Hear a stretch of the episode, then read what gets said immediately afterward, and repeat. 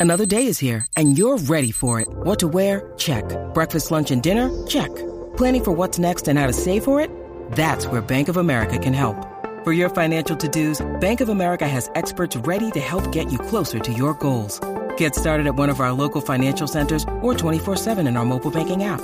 Find a location near you at bankofamerica.com slash talk to us. What would you like the power to do? Mobile banking requires downloading the app and is only available for select devices. Message and data rates may apply. Bank of America and a member FDIC.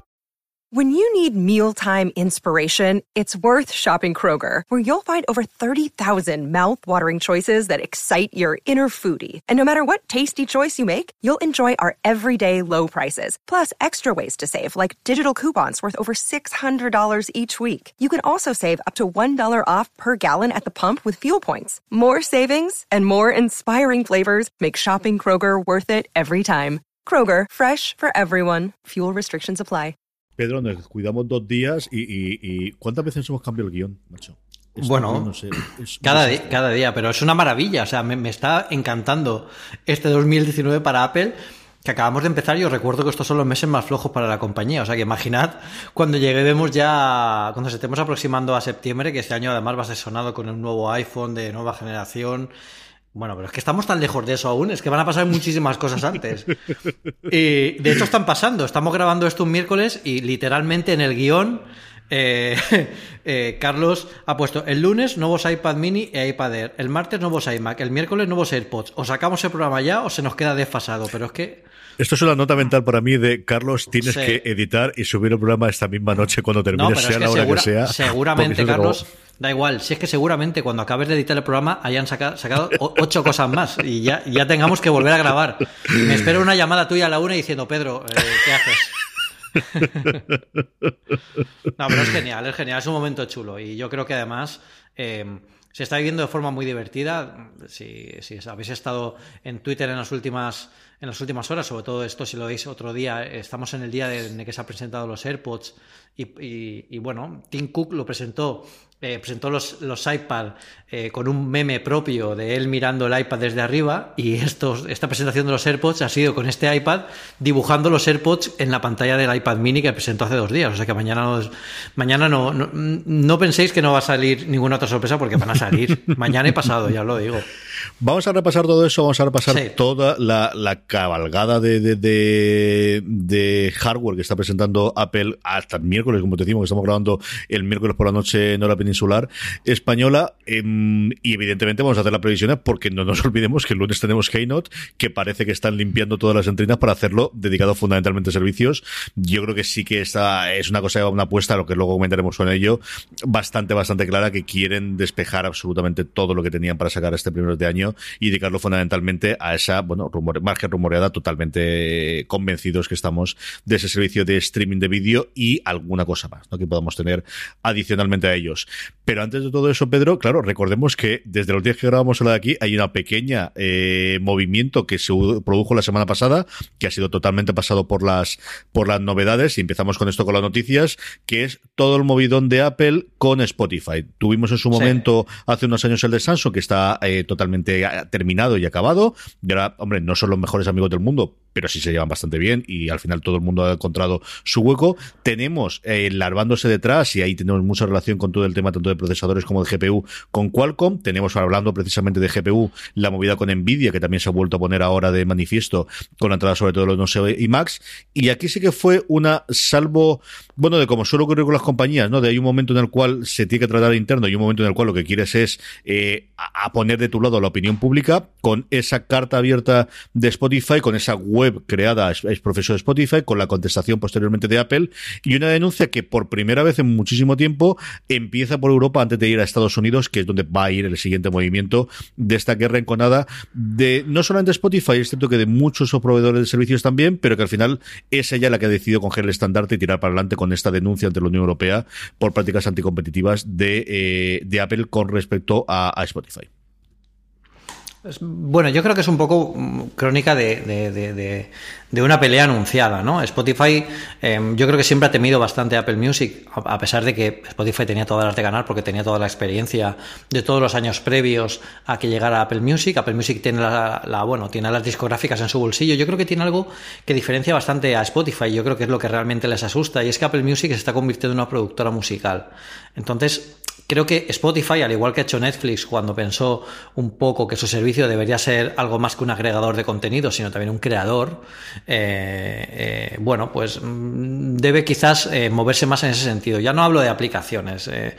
cada uno tiene sus gustos. Seguramente habrá gente que le gusta más Apple Music, a otra le gustará más Spotify. Yo lo he dicho siempre, al final mi elección es Apple Music, no porque sea mejor o peor aplicación, sino porque todo el ecosistema de Apple que tengo en casa, en el coche y en todas partes me funciona perfectamente con eh, con, Apple Music, pero sí que es cierto que aquí Spotify yo creo que ha actuado de muy mala fe eh, eh, atacando a Apple en una maniobra que no se esperaba ni siquiera los, las propias, bueno, la, gente de Apple. De hecho, en, una carta fantástica de Phil Schiller replicándole a Spotify, bueno, le da un repaso increíble diciéndole que, pero bueno, o sea, o sea, venís a nuestra tienda, eh, nos pedís eh, que os alojemos gratis, que os hagamos el streaming gratis, que os llevemos a, los usuarios gratis.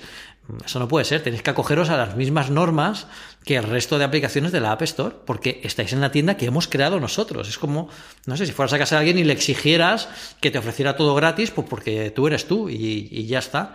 Y al final, el problema de todo esto no es que, que, Apple sea un tirano y Spotify eh, necesite ayuda. Yo creo que aquí el problema de todo esto es que Spotify quiere ganar más dinero eh, haciendo lo mismo que hace. Entonces, eh, quizás aquí el movimiento debería haber sido una negociación que no se ha producido o por lo menos mm, no se ha hecho pública. Yo creo que si no se ha hecho pública es porque no ha tenido no ha tenido lugar. De hecho, en la carta de Phil Schiller se muestra súper sorprendido con Spotify diciendo que mm, nos están acusando de que no estamos ayudando a Spotify a crecer y no hemos tenido ninguna pega en ser los primeros en anunciar que Spotify para CarPlay eh, estaba disponible, que eh, Spotify para Apple Watch eh, estaba disponible, que fueron ellos quienes quitaron la aplicación de, del Apple Watch en su momento. O sea, es que es un, todo muy raro y, yo creo que aquí al final es, todo se reduce a, que, a, nivel de dinero. No puedes acusar de, prácticas antimonopolísticas a una empresa que ha creado la tienda en la que estás consiguiendo de tus propios usuarios. Y también hay que hacer entender a la gente que mm, yo el otro día mm, eh, intercambié tweets con, con, bueno, con, con, un tuitero que decía, es que no puede ser que por culpa de Apple yo tenga que pagar la suscripción a Spotify a 12,99 en lugar de a 9,99. Yo le dije, mira, esto aquí pasan dos cosas. Mm, es que Spotify te está cobrando la comisión que paga cualquiera en la tienda de Apple a ti en lugar de pagarla a ellos. Eso no es culpa de Apple, es culpa de que Spotify no quiere dar, no quiere pagar esa pasta.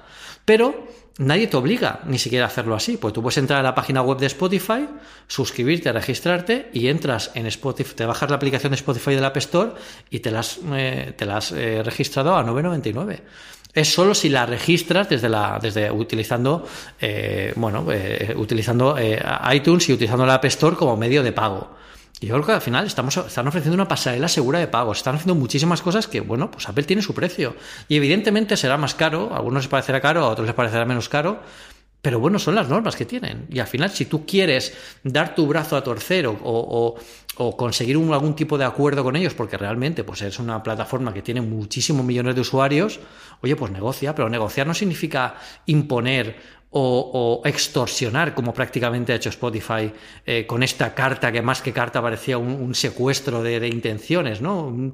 algo muy raro, ¿no? Tú negocia con ellos, o qué ofreces tú a Apple para, para poder mejorar esas condiciones. Entonces, eh, el propio Phil Schiller también se sorprendía de que, bueno, ellos eh, les dicen que eh, Spotify no puede en sus dispositivos y ellos, cuando sacaron el protocolo de AirPlay 2, contactaron con Spotify y Spotify le dijo que sí, que estaban trabajando en, en implementar ese servicio en sus, en sus en, su software, pero bueno, que hasta ahora no han tenido más noticias de ellos. Es que al final es un poco todo muy rocambolesco, ¿no? Y, y, es un poco, yo creo que Spotify se siente fuerte porque nota que eh, la, gran masa de usuarios eh, se sienten casi más identificados con Spotify porque es casi aquí la vulnerable en todo esto. Pero ojito con, los, eh, los lobos con piel de cordero porque cuando una empresa se hace tanto la víctima es porque realmente tiene algo que esconder. Y yo creo que aquí es cuestión de que han venido por lana y van a salir trasquilados, porque ahora depende de lo que la Unión Europea diga, pero la Unión Europea podría dictar algo en contra de Apple si Apple estuviera forzando a Spotify a pagar más o a no sacar sus aplicaciones o a, ponerles pegas de alguna forma, pero es que no les bloquean absolutamente nada. De hecho, la única vez que le bloquearon la aplicación a Spotify, que fue súper rumoreado, posiblemente no lo recordéis, pero yo sí, porque cuando pasan esas cosas en Apple Esfera nos llegan como 5 millones de correos de todas las personas del mundo entero. Eh, cuando pasó eso fue porque Spotify intentó saltarse a la las normas de la App Store a la hora de hacer un registro y metió un web view para registrar dentro de la aplicación nativa de forma casi eh, pareciendo, pareciendo que era la aplicación nativa pero en realidad estaba en la web para no pagar la comisión, una cosa muy rara. Apple evidentemente se dio cuenta y les anuló y, y les canceló la subida. Entonces, claro, tuvieron que arreglar eso, pero no fue porque Apple dijera mm, estoy poniéndote eh, trabas para que subas esa aplicación. Y esto no es así. Y, yo creo que al final tienen que entender un poco, sobre todo Spotify, que esta guerra no se gana así. Se gana diciendo, oye, quiero que me rebajes la comisión o quiero que me ayudes a que Siri, por ejemplo, también entienda, gracias a tu API, eh, que yo pueda pedirle también música a, Spotify. A cambio, cuando yo saque un hardware eh, propio de Spotify, que además tienen planeado sacar, voy a integrar Apple Music en él. Eso es una negociación. Todo lo demás se llama extorsión, que yo creo que es lo que ha pasado aquí, en mi opinión. A ver, por partes, como diría el clásico. Mm, uno, yo creo que al final cada uno negocia con las herramientas que puede y yo creo que Spotify ha llegado a un punto del cual, mm, pues no sé si internamente o, como fuese, veía que esta era la salida o la que ellos consideraban que podía ser más interesante para llevar a cabo su, su objetivo. Yo creo que aquí hay dos o tres vías por las cuales ellos tienen cierto margen de maniobra para negociar sin ser un experto en esto, pero bueno, igual que tampoco uno es experto en nada y al final opinamos de todo, pues por eso hemos opinido, ¿no? Y si no, porque la gente apague el podcast y que oiga otra cosa más interesante, ¿no? Pero cosas de lo que yo he tratado de leer a lo largo del este y luego de la experiencia que yo tengo con el tema de suscripciones, que es donde yo creo que está la madre del cordero. Una, yo creo que la parte anticompetitiva la tienen perdida en Estados Unidos como es a día de hoy, pero en Europa, eh, en el cual la Unión Europea teóricamente tiene que velar no que el precio sea más barato para los usuarios, que es como todavía se legisla en Estados Unidos, o que yo creo que eso va a cambiar los próximos años con eh, posiblemente eh, la competencia. Yo creo que algo de vía pueden tener ahí por el que en Europa lo que se tiene que buscar es que haya competencia en los distintos sectores. Ahí tiene una vía que está perdida que es si vas por el market share o vas por el, porcentaje de penetración que tenga en general Apple con respecto a todos los dispositivos móviles, pero tiene la de ganar si de alguna forma la Unión Europea y la, comisaria, en este caso, más la Comisión que la Unión, eh, entiende que Apple tiene un 100% de cuota de mercado en los dispositivos de iPhone. Y esa es una cosa que legalmente cada uno demandará y tendrá que hacer y veremos por dónde tira. Luego yo creo que tiene dos cosas en las que pueden medianamente funcionar. Una es la competencia de Apple Music, nosotros siempre hemos hablado del fenómeno Sherlock cuando ha tenido aplicaciones en las que Apple ha, bueno, pues eh, utilizado con aplicaciones propias o con recursos propios otras similares. Aquí lo que ocurre es, mm, yo creo que ellos sí tienen una capacidad de poder hacerlo de, eh, es que Apple ya no solamente la plataforma, sino la plataforma y mismo tiene un servicio que compite por el mismo. Como digo, yo no es lo que pienso que deje de pensar, pero creo que ahí sí que tienen. Y sobre todo, en la que yo pienso, porque además es una práctica conforme cada vez le doy más vueltas a la cabeza, más extraña es, es que es el, precio de las suscripciones. Y me explico. Cuando uno lanza la App Store originalmente y, tiene un 30%, como si era un 50 o un 60%, la lógica era total y absolutamente la que he contado Pedro. ¿no? Yo tengo una aplicación en la que tú vas a pagar un precio, esa aplicación tiene unos costes de alojamiento, tiene unos costes de servicio, tiene unos costes, estamos hablando de no 10 años, pero sí 9 años cuando se la App Store, y sobre esto te voy a cobrar un precio que originalmente era el 30%, podría haber sido el 50, podría haber sido el 70% y ocurre. Eso es exactamente igual que las suscripciones Hombre, sí y no. Porque al final la suscripción, el paso principal, el que realmente es el importante, es el hecho de que tú te suscribas. El servicio que estás haciendo cuando tú tienes una suscripción originalmente, el paso realmente es el de la suscripción inicial, no es una compra recurrente todos los meses. Y eso ya no solamente que lo diga yo, es que cuando uno ve la práctica habitual de comisionistas en el tipo de suscripciones, yo porque en otra vida me dedicaba a cosas de seguros y cosas actuariales, y cuando tú tienes, por ejemplo, un seguro de vida a 20, 25 años, la primera comisión suele ser muy alta porque es lo que realmente te da el paso. Mientras que distintos años posteriores, aunque la compañía o que el seguro sea durante 20 25 años, no suelen llegar ninguna comisión, se lo llevan es muy, muy, muy, muy bajita.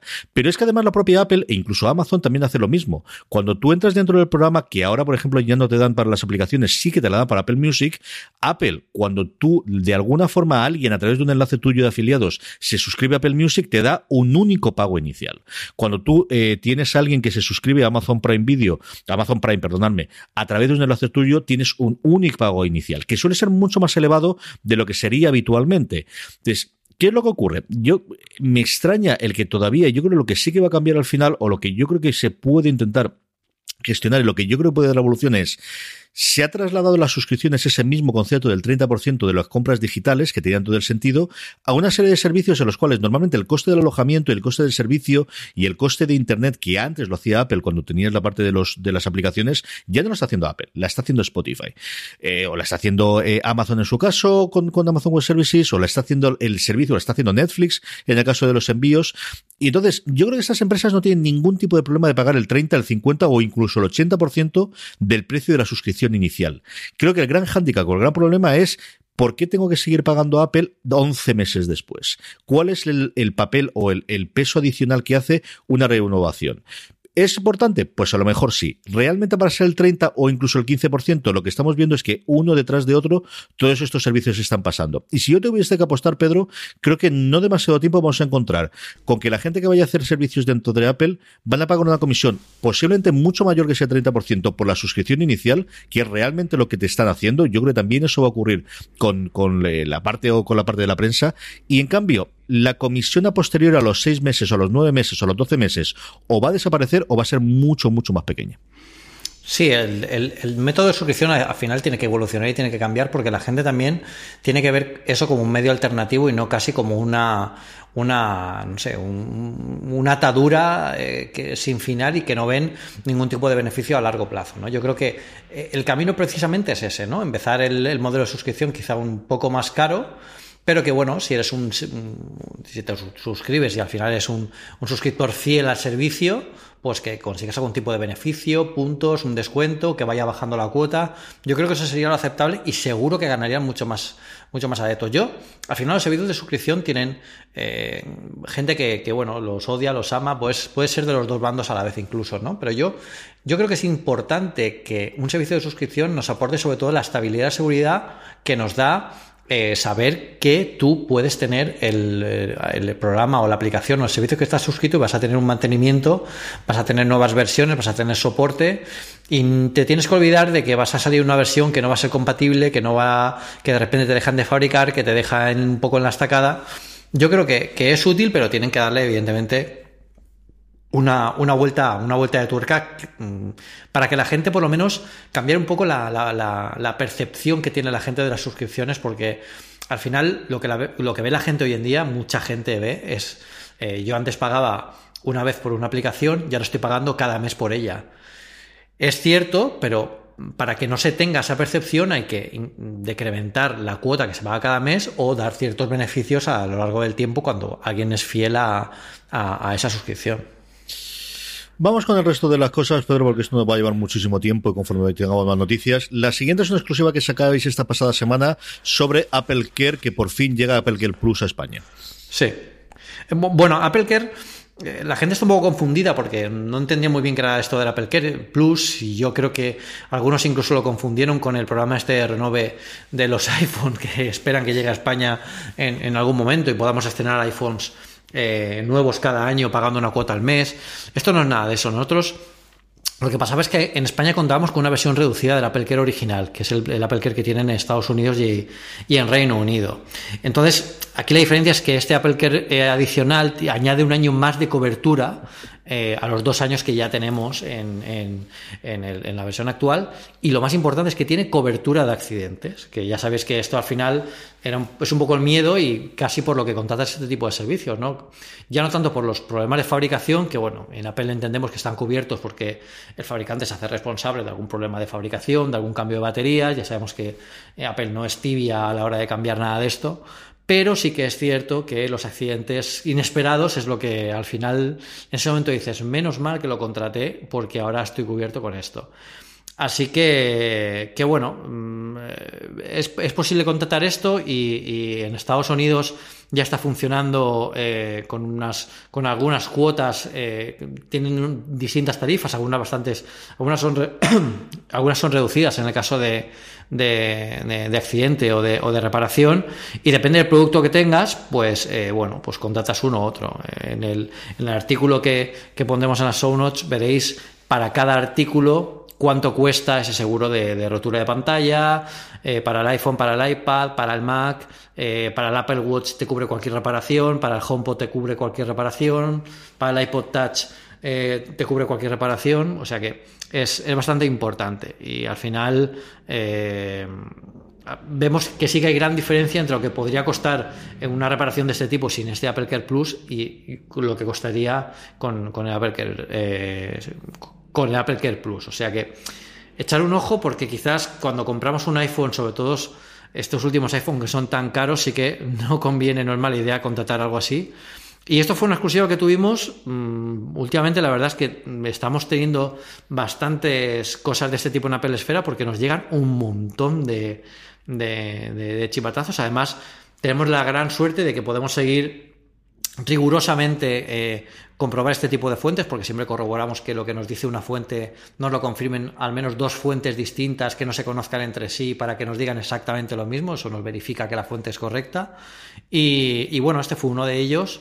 Y, y, la verdad es que así ha sido. O sea, ya, ya está disponible el, el, Apple Care en, en, España, el Apple Care Plus, y, y podemos contratarlo cuando, cuando lo necesitéis. Sí, yo creo que eh, lo que veíamos hasta ahora, desde luego, era sobre todo, hombre, no Apple, pero sí un montón de resellers. Eh, la experiencia que yo tengo con Catwin, fundamentalmente, en menor medida con Magníficos, era que añadían siempre un seguro de una compañía de seguros, precisamente para todas esas coberturas de rotura y algo de seguro también de robo. Y bueno, pues parte de esa se lo va a llevar este Apple Care Plus, y seguimos esperando qué va a ocurrir con lo de renovaciones del iPhone, que yo creo que los usuarios habituales estamos esperando mucho, mucho esa integración y esa suscripción, hablando precisamente de suscripciones como estamos antes de yo te pago todos los meses esto, tengo el iPhone nuevo todos los septiembre o todos los octubres y al mismo tiempo si le pasa algo a él, eh, lo tenemos, que yo creo que no tardará mucho, Pedro, que no, no. tiempo, yo creo que si no este año, no que leche, yo creo que este año lo tenemos ya, ¿no?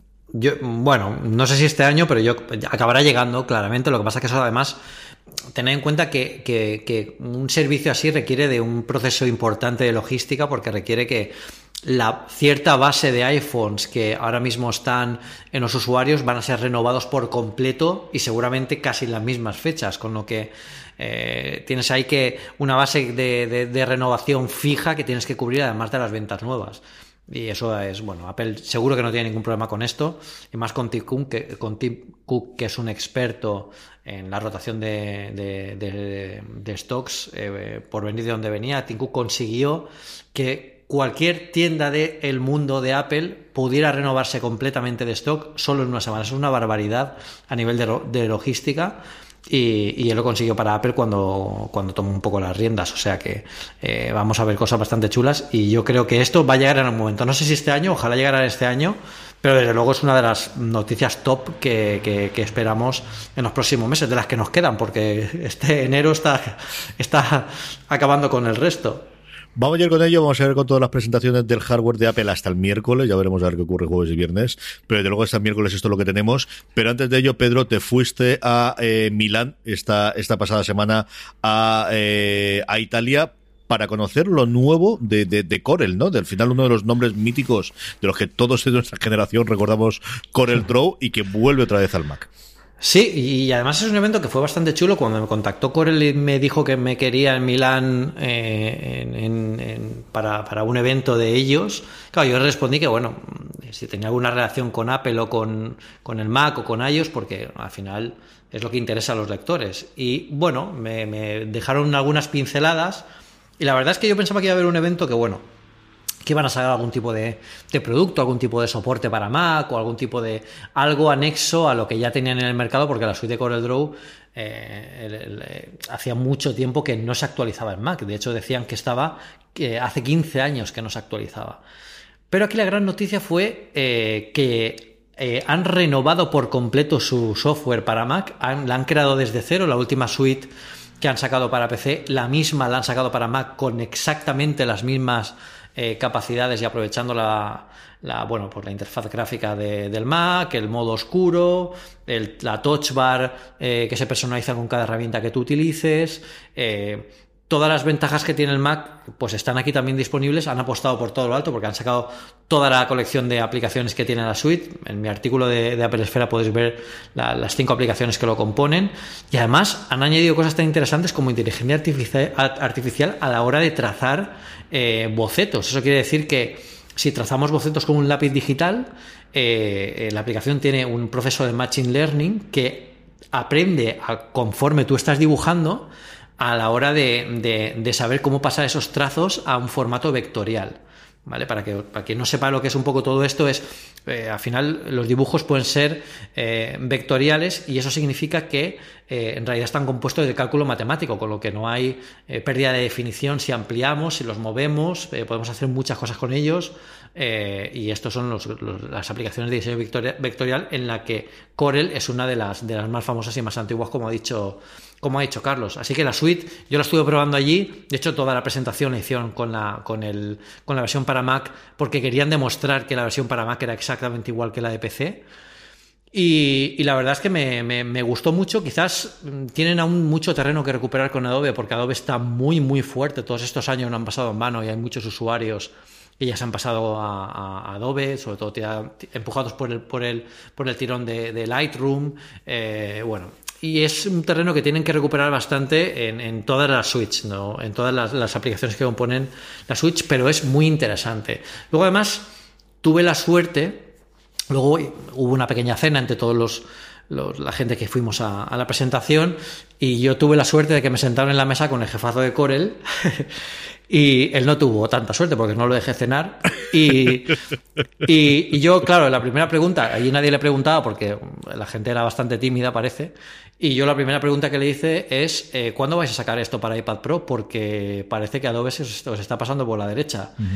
Y bueno, él me dijo que era un movimiento muy interesante, que eh, crear esta suite desde cero para Mac les había costado mucho trabajo y durante todo este año van a estar muy ocupados escuchando a sus usuarios para ver cómo mejoran la suite, cómo van, pero desde luego no lo descarta y, piensa que es el futuro, o sea que no descarta que, que, se anuncie una nueva versión para, para Mac y también yo creo que también eso no me lo dijo, pero ya te lo digo yo, están muy pendientes de ver cómo funciona Adobe en iPad Pro porque como aquello funcione bien y como Apple, como yo espero que haga, empieza a sacar el Final Cut Pro eh, y los, las grandes suites de, edición eh, de vídeo y de, imagen en, iPad Pro, puede ser algo muy interesante el movimiento hacia, hacia, la, hacia la tableta profesional de Apple y hará que gente como Corel, que ahora por fin se ha vuelto a interesar en el Mac, y ojo, que además Corel nos decía que han vuelto al Mac porque había muchísima gente que le pedía que volviera. Que es muy interesante cuando toda la gente dice, pues si es que ya no se habla tanto del Mac, ¿no? Ahora con todo el mundo iOS, las, los iPad Pro, los, los iPhone, eh, pues parece que sí, parece que la gente sigue interesada y, querían que volvieran y por eso lo han hecho. Imaginar una empresa como Corel se ha gastado dos años de trabajo para hacer una suite completa renovada solo para Mac. Eso significa que ahí todavía hay mucho trabajo, mucho mercado, mucho negocio y también indica que la salud del Mac está mucho mejor de, lo que, de lo que algunos piensan. O sea que sí, al final es una buena noticia, fue un evento muy divertido y, la verdad es que el software tiene, tiene buena pinta, por lo menos eh, de saque. Pedro hablaba hace un segundo de, tabletas y del iPad Pro. y con esto inauguramos la semana fantástica de, de, Apple comentando, bueno, pues la primera. El lunes tuvimos un nuevo iPad mini y un nuevo iPad Air. Volvíamos a colocar, bueno, pues un iPad mini después de cuatro o cinco años del último y un iPad Air que se reconvertía en la nueva versión mejorada del antiguo iPad Pro de 10,5 pulgadas que había quedado en desuso después de la última actualización del iPad Pro y otros dos eh, iPads que de alguna forma acaban de cubrir ese hueco que teníamos entre el iPad de 2018, ese modelo fantástico en cuanto a prestaciones y precio, y todo el mundo lo reconocemos como que es la mejor compra posiblemente en calidad-precio que pueda ofrecerte a día de hoy Apple en cualquier dispositivo de, bueno, de computación, hasta ese iPad Pro, ahí había un vacío, había una bastante complejidad y algún producto muy, muy antiguo. No es que se haya simplificado del todo, pero la cosa queda bastante más clara a día de hoy ya, Pedro. Yo creo que el mercado de iPad es ahora uno de los más interesantes porque Apple ha hecho realmente un ejercicio que es recurrente a lo que hemos visto, por ejemplo, en el, en el Mac Mini, eh, que era un producto que salió un poco para los switchers en aquel momento, en, en 2005, cuando apareció por primera vez, y ahora eh, está pasando con muchos otros productos. El Mac Mini se ha convertido en un pequeño Pro. Y este, este iPad mini, incluso este iPad Air, realmente son eh, iPads Pro en pequeño. Porque es que tienen el brutal chip A12 Bionic. Mm, es el, iPad Pro es ligeramente más potente porque tiene el, chip A12X. Eh, pero bueno, eso no significa que es el mismo chip con la misma potencia y en un formato tan pequeño como por ejemplo el mini que yo creo que es eh, eh, súper interesante a la hora pues, de llevar una cartera para, para, un periodista, para un editor, para quien quiera leer libros en el metro, quien quiera leer cómics. Es muy interesante. Yo aquí quizás sí que esperaba que hubieran renovado el diseño y adaptarlo un poco, quizás reducir un poco más los marcos para que no hubiera tanta diferencia, pero tiene cierto sentido que no lo hagan porque al final el año en, que, en el que se implanta una tecnología tan potente como este chip A1210, A12X, ya la X ya no sé ni cómo pronunciarla. Eh, eh, este chip, este chip al final eh, es un poco de, asentamiento, ¿no? Digamos que estos iPads ahora son la, versión S de los que posiblemente vengan el año que viene ya con el nuevo diseño ya más acomodado, más asentado dentro de la gama de productos, que sería muy similar a lo que veríamos, a lo que hemos visto con los iPhone 10, 10R. Y, y aún así, eh, que tengan soporte para Pencil me parece interesantísimo. Yo cada día lo utilizo más en el, en el iPad Pro para tomar notas, para compartir bocetos, eh, para, para mientras estoy en una llamada dibujar en la pantalla simplemente y centrarme más en, en, lo, que, en lo que estoy diciendo. O sea, me parece muy interesante y sobre todo la potencia con la que han dotado a estos nuevos productos, eh, aunque no hayan renovado el tamaño, la verdad es que tiene, tiene muy buena pinta porque es que lo han, lo han subido todo, incluso el Touch ID. Eh, eh, es de segunda generación, no el de primera generación como tiene el iPad del año pasado con lo que es bastante, bastante, bastante interesante y, seguro que tienen su formato. A mí me interesa mucho sobre todo el mini, ¿no? porque considero que es un cambio bastante importante. Yo soy un enamorado del mini desde, desde la primera versión, creo que es el formato perfecto para leer cómics cuando estás en un avión, en el metro o donde sea. Y sí que echo de menos quizá que se hubiera orientado algo más al mundo de los juegos, que creo que es la, la pata que queda eh, por cubrir en todo esto de, de, Apple, ¿no? que nos han metido a lleno, no han conseguido un triple X para una, una franquicia potente para, de juegos para ellos aunque eso quizá, estamos a miércoles, igual cambia mañana si presentan el iPod Touch. El mundo de los videojuegos también es otro de los que va a tener revolución este año. Hemos tenido ya, bueno, pues hoy cuando estamos hablando de la presentación ayer de, de, Google que va a intentar que hagamos juegos directamente sobre la nube. Sabemos que Amazon está también en líneas similares, Steam también y estamos esperando también Apple. Es una de las cosas que se rumoreó en su momento, pero luego se suspendió muchísimo de la keynote del lunes. Luego lo comentamos si acaso si pensamos que a lo mejor puede haber algo sobre un servicio de, de suscripción de videojuegos o simplemente videojuegos por ahí. Yo estoy contigo, yo el iPad mini estoy enamorado de él desde que lo utilicé. En mi casa hay a día de hoy, yo creo que tres funcionando de en distintas generaciones y Lorena los usa indistintamente. Es muy el concepto de, la tableta de, Star Trek, de que al final lo vamos teniendo si lo utilizas cuando sea.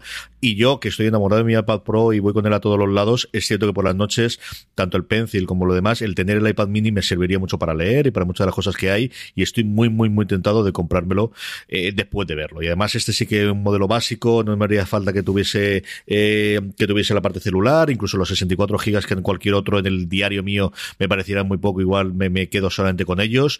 Eh, comentabas tú la parte del Pencil, es cierto que utilizan el versión 1 porque al final no dejan de ser versión remodelada y remasterizada, no del iPad antiguo, sino del iPad Pro, lo que comentaba previamente Pedro. Al final tenemos en la versión más grande y la versión más pequeña y se queda en un intermedio de precios que podéis consultarlo todo en, en Apple Esfera, que además pondremos el enlace para que lo veáis. Pero la cosa se queda, pues eso, en 300 249 euros para empezar a hablar el, el iPad del año pasado, que de momento no se ha renovado y no tiene pinta que vaya a serlo al menos hasta septiembre. 449 y 549, así que saltos de 100 euros. Eh, primero el iPad mini y posteriormente el iPad Air y ya el Pro que nos vamos a partir de 879 y es quizás el vacío más claro que hay entre un modelo y otro. Eso fue el lunes y el martes, pues chicos, resulta que se han acordado del Mac. Todavía estamos esperando todos el Mac Pro eh, para la conferencia de desarrolladores, que por cierto también tenemos fecha. Es que tenemos tantas cosas, Pedro. en mitad de esto han confirmado que sí, las fechas que todos sabíamos de San José son esas realmente las que hay. Y al final, todos los que han cogido el avión y han cogido sobre todo la reserva del hotel americano no tienen que sufrir porque la pueden tener. Confirmadlas, confirmad, confirmad las reservas. Van a hacer el sorteo, como desde hace unos años, por la demanda tan alta que tienen de las de las entradas para la conferencia. Phil Schiller tenía una entrevista muy chula con la gente de, de Accidental TED Podcast de ATP en el que comentaba, bueno, pues eh, la evolución que ha tenido la conferencia de cerradores, alguna anécdota muy curiosa de su salto al vacío cuando probaron el wifi en, en, su momento en los primeros eh, MacBook. Eh, es muy divertida, vale mucho la pena la entrevista que la digáis si no lo ha sido todavía. Y bueno, en parte también, como os digo, los Macs faltaba por eh, hacer una nueva versión de los iMacs. Mm, tuvimos una nueva versión, o mejor dicho, algo que hace cuando tú y yo hablábamos de los Macs hace 10 años no era una novedad, que era, bueno, pues la actualización de procesadores, la actualización de memoria, la actualización de tarjeta gráfica tradicional que había una vez al año como mínimo, a veces incluso dos, una en primavera y otra en otoños, pero chico, como los últimos años no se hacía, pues al final es la gran noticia de tenemos sí, la misma carcasa del iMac que teníamos previamente, pero con unos mm, procesadores mejorados, con RAM mejorada en alguno de los casos y sobre todo con tarjetas gráficas mejoradas. Eso sí, por ahora, como os digo, con el envoltorio y con el sistema exactamente igual de eh, que llevamos los últimos 10 años de iMac. Y yo creo que al final es el movimiento perfecto porque es un poco lo que han hecho de nuevo con el iMac Pro, que es un poco coger la misma carcasa y orientar eh, el modelo que conocíamos, que era un poco un modelo atractivo para la gente que quería adentrarse en el mundo Mac, a convertirlo en algo profesional. Pero es que incluso con estos iMac, que yo mm, el otro día comentando en la Pelefre en, interno eh, cómo llamar a estos, a estos iMac, la verdad es que llamarlos iMac de entrada tampoco me parece ni siquiera justo, porque estamos hablando de modelos que en algunos de los casos tienen un rendimiento eh, casi 240 veces mayor que el anterior, un 240% mayor que, que, el anterior en el caso de los iMac de 27 pulgadas. Es una barbaridad. En los iMac, en los iMac de 21 de 21,5 pulgadas tenemos un aumento del 60% de rendimiento eh, de un iMac que ya era potente para lo que, para lo que eh, se utiliza un iMac. Pero es que además le han metido la posibilidad de añadirles las tarjetas gráficas profesionales, la Radeon Pro Vega, que bueno, eh, cuando se utilizan para tareas de mm, profesionales que utilizan la GPU, la tarjeta, el, subsistema gráfico, eh, se va a ver un, bueno, una mejora de potencia realmente, realmente importante. Al final, es un producto mm, que está funcionando muy bien, que no hace falta ahora mismo un cambio radical, porque este año los cambios radicales van a venir en los otros productos, y yo creo que aquí sí que hablaremos dentro de unos meses del Mac Pro. Bueno, creo que sí, ¿no? El Mac Pro se va a presentar en junio. Si no queman, tiran abajo el, el Steve Jobs. Sí, yo creo sí. que es imposible. A estas alturas del partido no puede ser. Sí, sí, sí, sí. Pero vamos, eh, yo creo que, que, vamos, es el, el momento y, y, yo estoy. Yo creo que están pensando cómo presentarlo porque aquello va a ser apoteósico. Yo el otro día me vi eh, la presentación del, del MacBook Air y el, y el Mac Mini lo vi aquí en casa tranquilo, sin tener que hacer ningún seguimiento, sin tener que escribir nada y, y simplemente disfrutando el momento. Y claro, dije, joder, es que, es, que es, es, apoteósico. Pues imaginar cuando llegue el Mac Pro después de todo lo que se ha esperado. Y sobre todo imaginar que están sacando máquinas con una potencia brutal en un iMac. Tenemos un iMac Pro que es mucho más potente que el Mac Pro de 2013. O sea, la máquina que saquen ahora eh, se tiene que salir de, la, de las gráficas y yo creo que va a ser el auténtico golpe en la mesa de decir, nos equivocamos con el Mac Pro a nivel de diseño porque es un, era muy difícil de actualizar y los fabricantes era muy difícil de traeros a nuestro a nuestro eh, a, a, nuestro rebaño, ¿no? Eh, de, de, fabricar cosas específicas para el Mac Pro, que al final un profesional lo que quiere es eh, tener, alargar la vida de estos productos y, y amortizarlos más cambiando eh, las tarjetas y las cosas, los, los, los accesorios que incluyen. Y yo creo que ahora van a, van a hacer algo eh, bastante potente y seguro que están buscando alianzas con, con, compañías potentes de gráficos, eh, incluso de juegos para, para, todo esto. Y sobre todo temas de, de, realidad virtual, creo que van a dar el auténtico bombazo eh, con, el, con el Mac Pro, pero eso lo veremos en junio. Estos iMac Pro eh, yo creo que tienen un precio fantástico para tener un, un, un iMac en casa. Estamos hablando de que los iMac eh, de 21,5 pulgadas los tenemos en 1.500 euros, que bueno, es lo que cuesta un iPhone 10S Max. O sea que, te puedes tener un, un, móvil de última generación o puedes tener un iMac eh, de 21,5 pulgadas, eh, podéis elegir.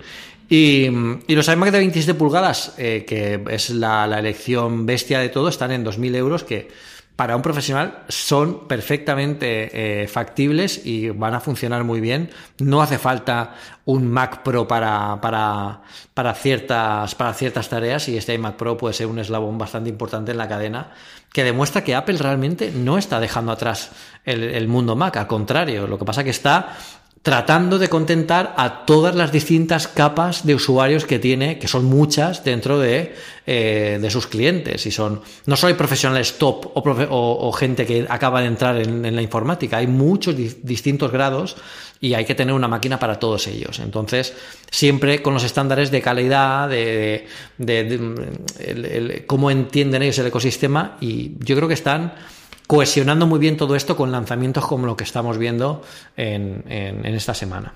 Yo estoy muy, muy tentado. Yo soy un usuario de iMac en, el despacho de la universidad. Tengo uno bantiquísimo, tiene más de 10 años y funciona el tío maravillosamente bien porque le cambié el disco duro a SSD. Y ese sí que es el punto en el que al final tenemos siempre la parte de la crítica y es que los, Pedros que da, los precios que da Pedro siempre son con un disco duro que por el amor de Dios os compráis un iMac, no dejéis ese. O sea, no, por favor, a estas alturas un disco duro mecánico, ni siquiera Fusion Drive. Yo creo que hace tres años o cuatro años el Fusion Drive tenía todo el sentido del mundo. A día de hoy eh, paga del impuesto revolucionario. En el iMac de 21 son 240 euros más.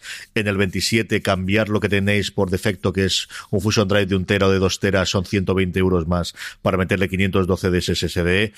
Ya en el externo meterle lo que queráis, ponerle 8 teras o 10 teras de lo que queráis de, de, disco de 7200 revoluciones, pero por el amor de Dios, yo creo que ninguno de nuestros siguientes lo hará día de hoy.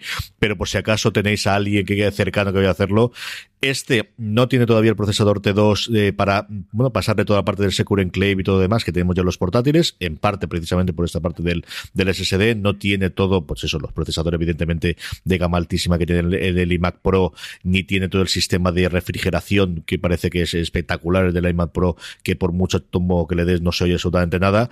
Yo creo que es una máquina de batalla maravillosa para tener en casa. Yo estoy loco por tener uno de estos y cada día siempre han gustado los ordenadores fijos y cada día más. Eso sí, por el amor de Dios, cambiar el disco duro y ponerlo SSD, Pedro. Sí, sí, yo creo que hoy en día SSD o no os compréis nada. Ahorrad dos meses más y compraos con SSD porque es la, gran diferencia. Yo recuerdo sobre todo cuando me pasé al MacBook Air de 2011 y que venía del MacBook Pro eh, con disco eh, con disco mecánico y aquello era vamos como, como pasar 10 años en el futuro pero es que incluso si alguien tiene por, eh, por casa un MacBook Pro que tenga un disco duro mecánico por favor, buscad en Amazon eh, ofertas para, para, comprarse, para comprar un disco duro SSD e instalarlo en esa máquina porque le vais a dar una vida completamente nueva, solo, solo con ese cambio, más que incluso con la RAM. O sea que yo creo que es esencial hoy en día. Y bueno, junto con el Mac tuvieron una pequeña cambio, este sí que es muy menor de los, en los propios Mac Pro, se suben un poquito las, las condiciones, pensábamos que estaba esto ahí, hasta que el miércoles va y nos saca la versión 2.0 de los AirPods. Y ya dije, bueno, pues si estaba compensando comprarme el iPad mini y me ha costado una pasta, lo demás, esto ya es que ni me lo pienso. esto sí o sí necesito tenerlo esta semana o la semana que viene. Bueno, pues mm, yo recomiendo a todo el mundo que quiera comprarse unos AirPods de segunda generación, que no unos AirPods 2. Eh, yo creo que la prensa durante el día de hoy estamos, hemos empezado a nombrarlos como AirPods 2 para que la gente entienda que han salido una nueva versión, pero son los AirPods de segunda generación, como lo llama Apple. No os demoréis mucho si vais a comprarlos, porque recordad que cuando salieron los AirPods originales estuvieron meses sin, tener disponibilidad y estos tiene toda la pinta de que se van a acabar también. De hecho, han vendido, el otro día leí que vendían, habían vendido casi 30 millones de unidades. Es una barbaridad. De, son auriculares, por el amor de Dios. O sea, es tremenda la cantidad de venta que ha tenido esta gente con estos, eh, con estos productos y desde luego es una de sus patas fuertes dentro de, la familia de productos. Este nuevo eh, producto, este estos nuevos AirPods, no son un nuevo diseño. Yo creo que el diseño que tienen es por ahora todavía perfectamente eh, entendible. Tanto la caja como los AirPods tienen el tamaño que tienen que tener y no necesitan ningún cambio drástico de diseño más que nada porque no necesitan ganas a la gente, eso quizás lo hacen otras marcas para, bueno, pues para llamar un poco la atención, pero los AirPods tienen, incluso son casi un icono de auriculares inalámbricos que lo diferencian bastante de la competencia, con lo que ahí no deberían, no deberían entrar. Sí que han mejorado en lo que deberían mejorar, que es sobre todo en un cambio importantísimo dentro de estos AirPods que ahora mismo, porque estoy aquí grabando podcast, pero tengo pendiente contestar un montón de tweets de gente que me dice, pero es que no han habido cambios, son los mismos. No, no son los mismos. Esta gente ha creado un chip que controla, eh, creado, diseñado y específicamente pensado para la gestión de auriculares inalámbricos que se llama, por primera vez lo hemos visto en un producto de Apple, se llama el chip H1 de headphones, headphones. Con lo que eh, tenemos un producto que está pensado para optimizar todos los procesos que lleva un auricular de este tipo y ahorrar batería. Ya tenemos el Oye Siri porque precisamente la batería está optimizada y entiende cuándo tiene que, activarlo o no. Entiende cuándo nos lo quitamos. Sabe compensar el sonido si oye más ruido en otro y en un auricular no. Para que os hagáis una idea, este chip es tan potente como un iPhone 4 y llevamos uno en cada oreja. O sea, que nadie diga que estos eh, AirPods eh, no han cambiado nada y son más de lo mismo, porque desde luego no es así. Yo tengo muchas ganas de probarlos para ver cómo es la calidad de sonido. Yo entiendo que como mínimo sea igual, tampoco creo que haya cambiado mucho, pero sí que es cierto que si aumenta eh, el 50%, como, como dice Apple, en la conversación, duran hasta 5 horas, no 3, como decían en la primera generación. Yo creo que aquí veremos, veremos algo bastante interesante, sobre todo porque este chip H1 puede hacer también una cosa que la anterior, la anterior versión no hacía, y es gestionar cómo se carga la batería de los auriculares, que es lo que hace que se desgasta, que se desgaste.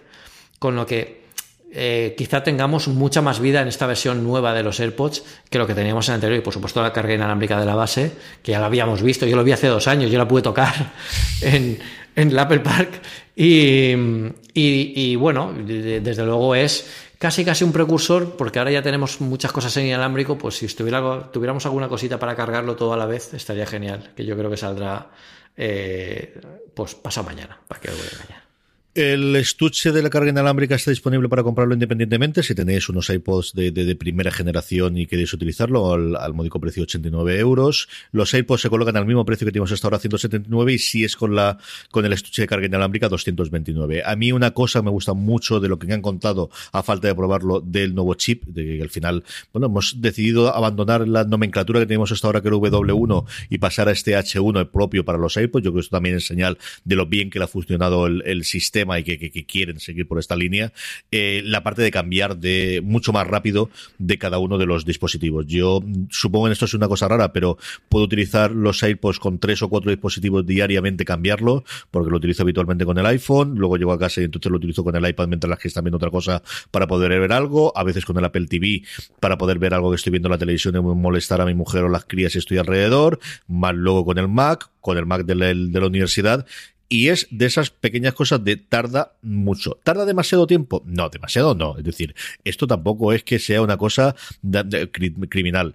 Pero es cierto que cuando estás en el día a día, el que a mí me digan no se va a conectar automáticamente cuando lo dices del iPad al iPhone, a mí todos los santos días, pues sí me hace ese papel. Eh, porque de verdad que lo utilizo. Es rarísimo que yo tenga un día en el que no cambie al menos un par de veces de ahora estoy escuchando en el iPhone, ahora voy a pasar a escuchar con el iPad, ahora me voy a seguir a sacar a la perra, quiero volver al iPhone y se nota. Al final esa latencia y ese tiempo que se conecta, a veces que da problemas de conexión, hay veces que me toca que desconectar el Bluetooth y volver a hacerlo. Y son esas pequeñas cosas que siempre hemos comentado que al final es lo que te hace que un producto lo disfrutes diariamente y de verdad que los AirPods es posiblemente el, a día de hoy el producto de Apple que más disfruto utilizándolo, Pedro. Sí, sí, yo desde luego yo creo que va a ser un auténtico bestseller, como ya fueron la generación anterior, y, yo creo que toda la tecnología que lleva, yo creo que es un producto redondo, un producto muy Apple en todos los sentidos. Y, bueno, esta renovación yo creo que casi eh, la gente lo suele llamar, eh, lo, está llamando AirPods 1.5. Yo casi que prefiero llamarlos AirPods S porque realmente es donde vemos un aumento en potencia, hablando de rendimiento y de gestión energética, eh, que es lo que realmente es en lo que se mide la potencia en los AirPods, que, que es lo interesante. Con lo que, bueno, yo tengo muchas ganas de probarlos y, volver porque de, verdad es que le quedan media hora de vida a mis AirPods cada vez que los escucho y ya no me aguantan un trayecto de tren, o sea que...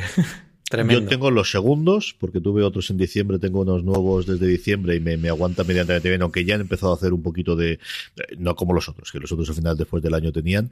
Y, y no los he comprado todavía, primero porque no tengo tranquilidad hoy, y segundo porque, claro, te ofrecen la, opción esta de ponerte la frasecita seguir afiada, chico, y no se me ocurre ninguna, ¿eh? Estoy dándole vueltas a qué coña quiero hacer, más allá de los iPods de, de, CJ, pero no se me ocurre ninguna, a ver si se me ocurre alguna esta noche con el sueño y la pongo y así los pido ya, que lleva tocando. Que además es una cosa bastante chula de, este nuevo, de nuestro nuevo Serpo, porque la verdad, no sé si os ha, pasado alguna vez, pero yo me he juntado en salas de reuniones como con seis cajas de los AirPods y hemos estado un ratito jugando. Cuando queréis putear a alguien, lo que tenéis que hacer es cambiarle la caja de los AirPods y mezclarla con el resto. Y os pasáis un rato muy entretenido buscando los que son de cada uno. Eso es muy divertido, sí. A mí me suele pasar cuando me junto con Francis, le pasa yo tengo la manía de llevarla siempre en el bolsillo pequeño de los, de los vaqueros en el de arriba. Es rarísimo que la deje encima de la mesa, pero Francis no la suele dejar y siempre está, pero esto yo envía, no, la mía, que es tuya, es tuya, que yo la llevo aquí, no te preocupes. Pero alguna vez me ha pasado con, en casa que sí que la he dejado y con las crías, y sí que me pasa, sí, de tener los dos que hay. Pedro, vamos a ir con el tema de la semana, pero antes rumores, rumores, que también tiene sentido. Teníamos mucho más rumores, pero ya se han convertido en realidad, que lo acabamos de comentar. El último que nos queda es una noticia que sacáis que se llama descargables en PDF y compatibles con macOS, que yo creo que es la parte fundamental de todo el rumor. Más pistas de cómo van a ser las revistas del nuevo servicio de Apple. ¿Qué me puedes contar sobre esto? Bueno, de momento todo lo que tiene que ver con Apple News es como, un completo secreto. Yo creo que va a tener algo que ver con el evento incluso del lunes, eh, más que incluso con los videojuegos. Yo creo que podemos ver algo, algo de esto. Eh, pero bueno, yo creo que eh, aquí lo que, lo que este rumor consistía en un poco que se van a poder descargar de forma offline los números a los que estemos suscritos para poder verlos. y al final es un poco como un kiosco virtual que no tiene que estar conectado permanentemente para poder navegar entre las ediciones que, que queramos y es un poco como una suscripción, imaginaos un podcast. Y el cliente de podcast te permite descargar automáticamente eh, cada nuevo episodio a la aplicación. Pues esto sería igual, pero con, con, eh, las revistas que, con las que estemos, o revistas o medios con los que estemos suscritos. Con lo que vamos a empezar a ver muchas noticias de Apple News. No sé si el lunes presentará algo más. Si lo presentan, se despejarán muchas dudas. Si no, seguramente veamos algo más, eh, quizás ya en, después de verano.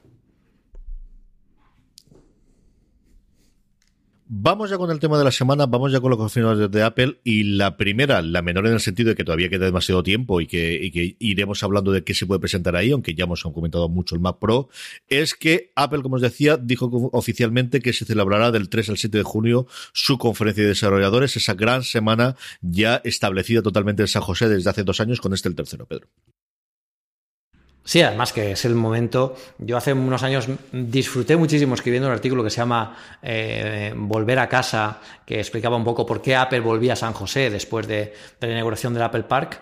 Y, la verdad es que, bueno, este año eh, hay que volver a estar en, esta conferencia de desarrolladores. Yo creo que va a ser súper importante porque iOS 13 promete muchísimo en lo que se está oyendo. Yo creo que por fin vamos a ver este iOS preparado para iPad y especialmente pensado para aprovechar el iPad en toda su envergadura, que yo creo que es un poco el, ejercicio que está haciendo que está haciendo Apple, sobre todo eh, apostando por, las aplicaciones profesionales, pues ya es hora de que hagan un sistema operativo profesional, al menos para los iPad Pro. Eh, que, lo necesitan. Y eh, en el tema del Mac, recordemos que Mojave era una versión, digamos, S de, de bueno del, sistema operativo del año anterior. Ahora veremos algo más en algún, algún cambio gráfico, alguna cosita nueva. Eh, y va a ser un año muy importante también para el tema de las APIs, las, las, interfaces de conexión de sus servicios con el hardware, que al final es algo que Apple está potenciando mucho. Sus servicios, digo, Siri va a tener un gran protagonismo porque eh, yo creo que es una forma de crecimiento bastante buena. Pero, pero bueno, en fin, yo espero mucho de esa, de esa conferencia y yo creo que va a ser una de las mejores de los últimos años. Tengo muchas, muchas ganas, pero como os digo, yo llegará porque lo que tenemos ya mismo es el 25 de marzo, un evento eh, cuyas invitaciones sacó también Apple y, bueno, pues yo creo un día antes, si no recuerdo mal que la confirmación de que tendrá la conferencia de desarrolladores. Un es, eh, Let's Show, ¿cómo se llamaba? Pedro, tú andas en la cabeza, que te acuerdas mejor de estas cosas siempre. It's Showtime. Eso es, eso es. Que era un nombre que ya había utilizado en su momento hace unos cuantos años. Bueno, eh, es, eh, no exactamente, y es interesante el matiz, porque hace unos años, cuando presentaron el primer Apple TV, lo anunciaban como It's Showtime. Que es, eh, es, el es momento del espectáculo, ¿no? Y sin embargo, ahora han puesto un espacio muy apropiado entre show y time, con lo que en realidad lo que dicen ahora es It's Show Time. Es el momento de, de los espectáculos, ¿no? De los, de los. Yo creo que es un guiño al que vamos a ver, evidentemente, contenidos, que es lo que, de lo que va a ser esto.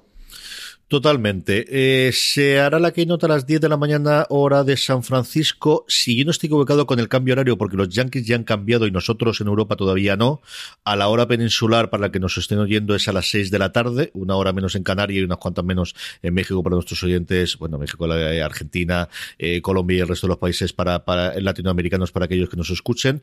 Si no estoy equivocado, como te digo, que con el rollo de aquí tengo claro que son 6 horas, pero yo creo que ellos han adelantado y todavía nosotros no.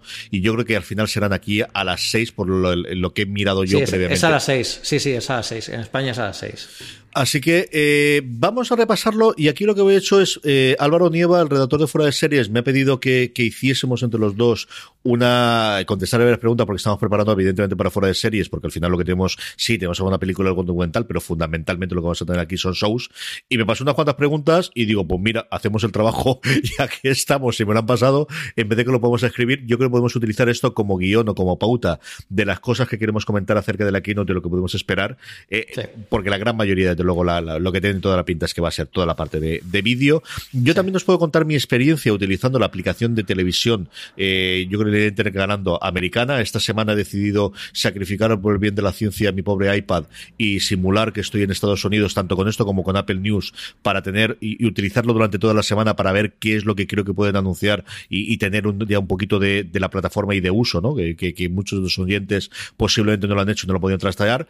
Y yo creo que también os puedo ir contando, pues eso, la experiencia por dónde veo yo que puede ser el funcionamiento de lo nuevo que va a presentar Apple.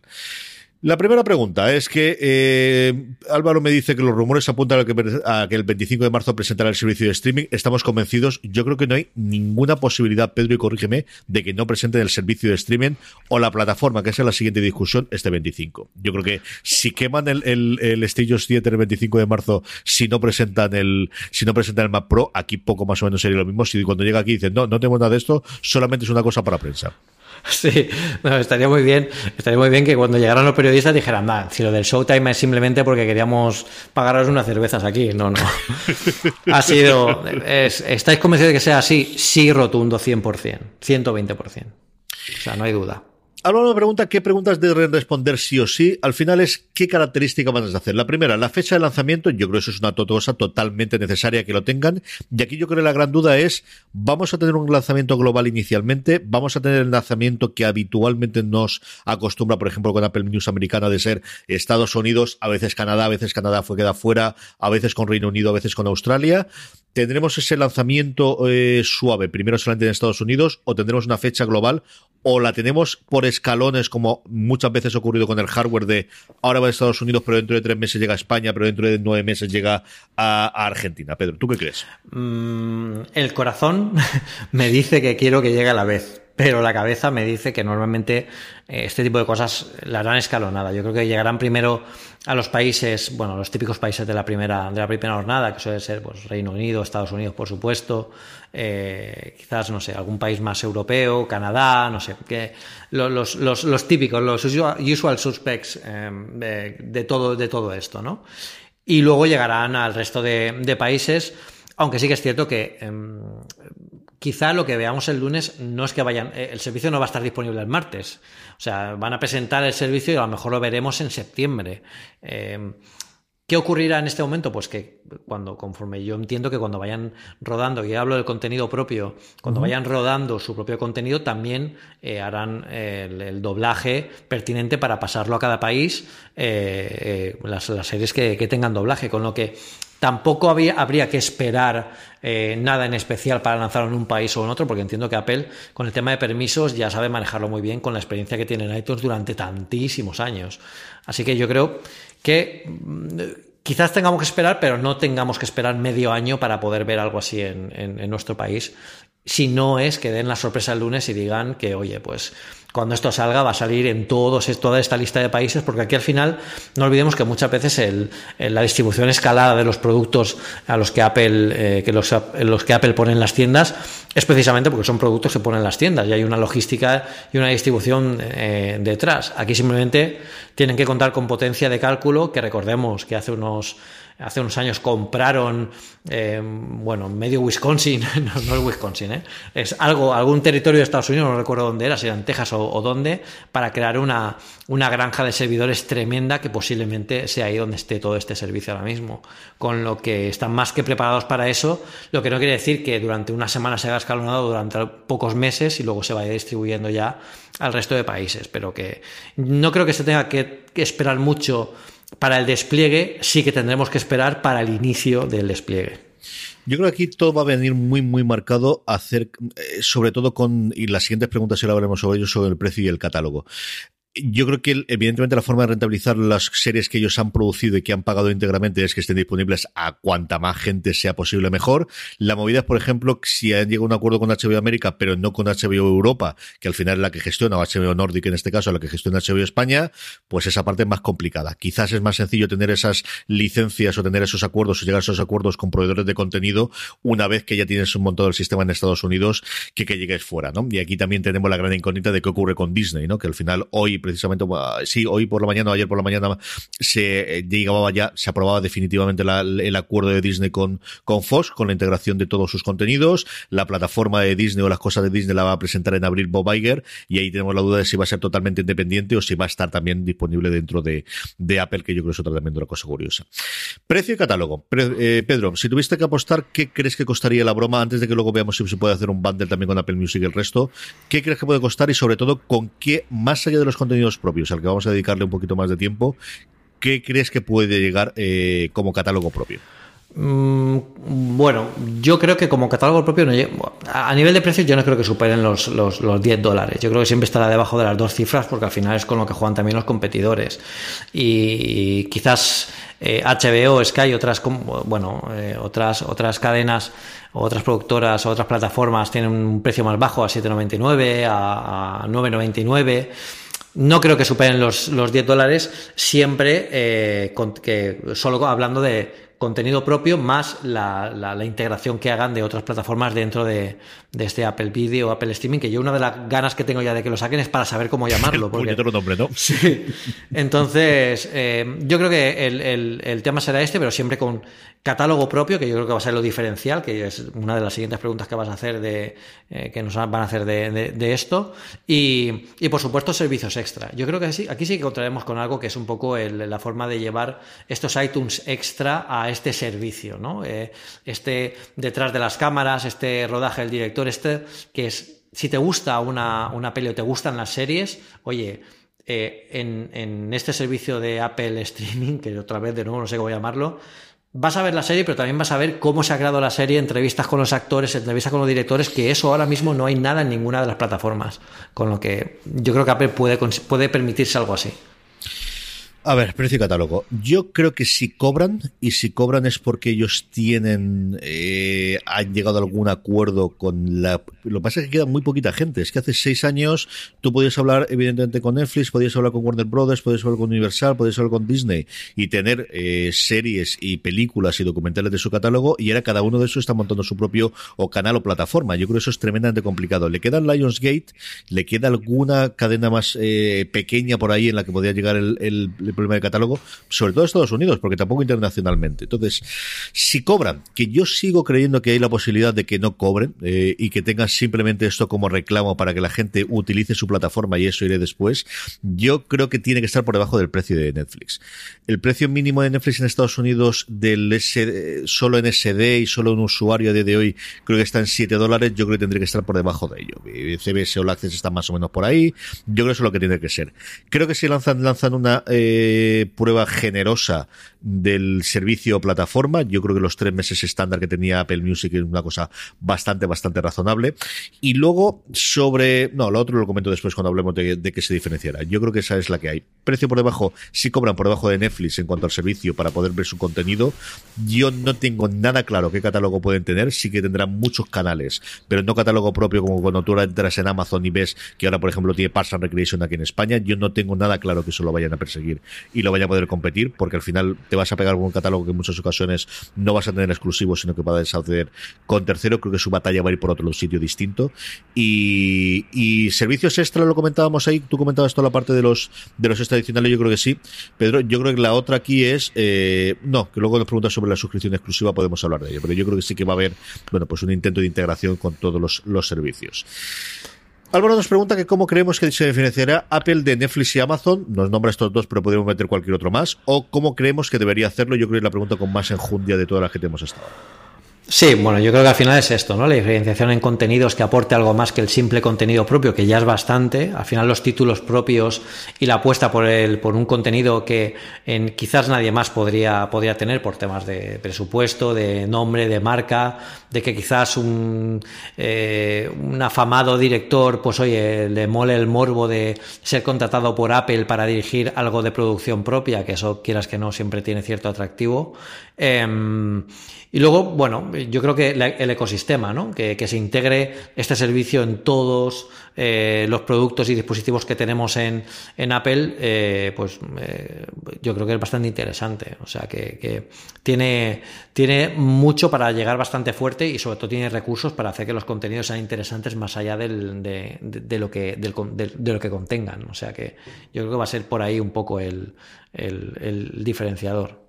Yo creo que Apple, su jugada es mucho más parecida a la de Amazon que la de Netflix y es convertirse en una plataforma que reemplace el uso que habitualmente tienen las televisiones, especialmente los americanos y también el resto del mundo. Y trato de explicarme. Primero, nosotros Apple sí va a apostar decisivamente, yo creo que va a ser la gran diferenciación con respecto a Netflix especialmente, pero también a Amazon, aquí en España, por contenidos en vivo, al menos en dos vertientes, una con el deporte y dos con las noticias. De hecho, a día de hoy, si vosotros instaláis la aplicación de televisión, que simplemente cambia la región, y simplemente poner que estás en Estados Unidos, yo, mira, te enseño el iPad, por ejemplo, la primera que aparece es ver ahora, que ahora iré sobre ella, la siguiente es deportes. Y puedes ver absolutamente todos los partidos de la NBA, ahora del NCAA, que vamos a tener ahora el, March Madness, de todos los partidos de béisbol, ya no solamente de béisbol en general, sino de béisbol eh, universitario, del Miami Open de tenis, el softball de universitario.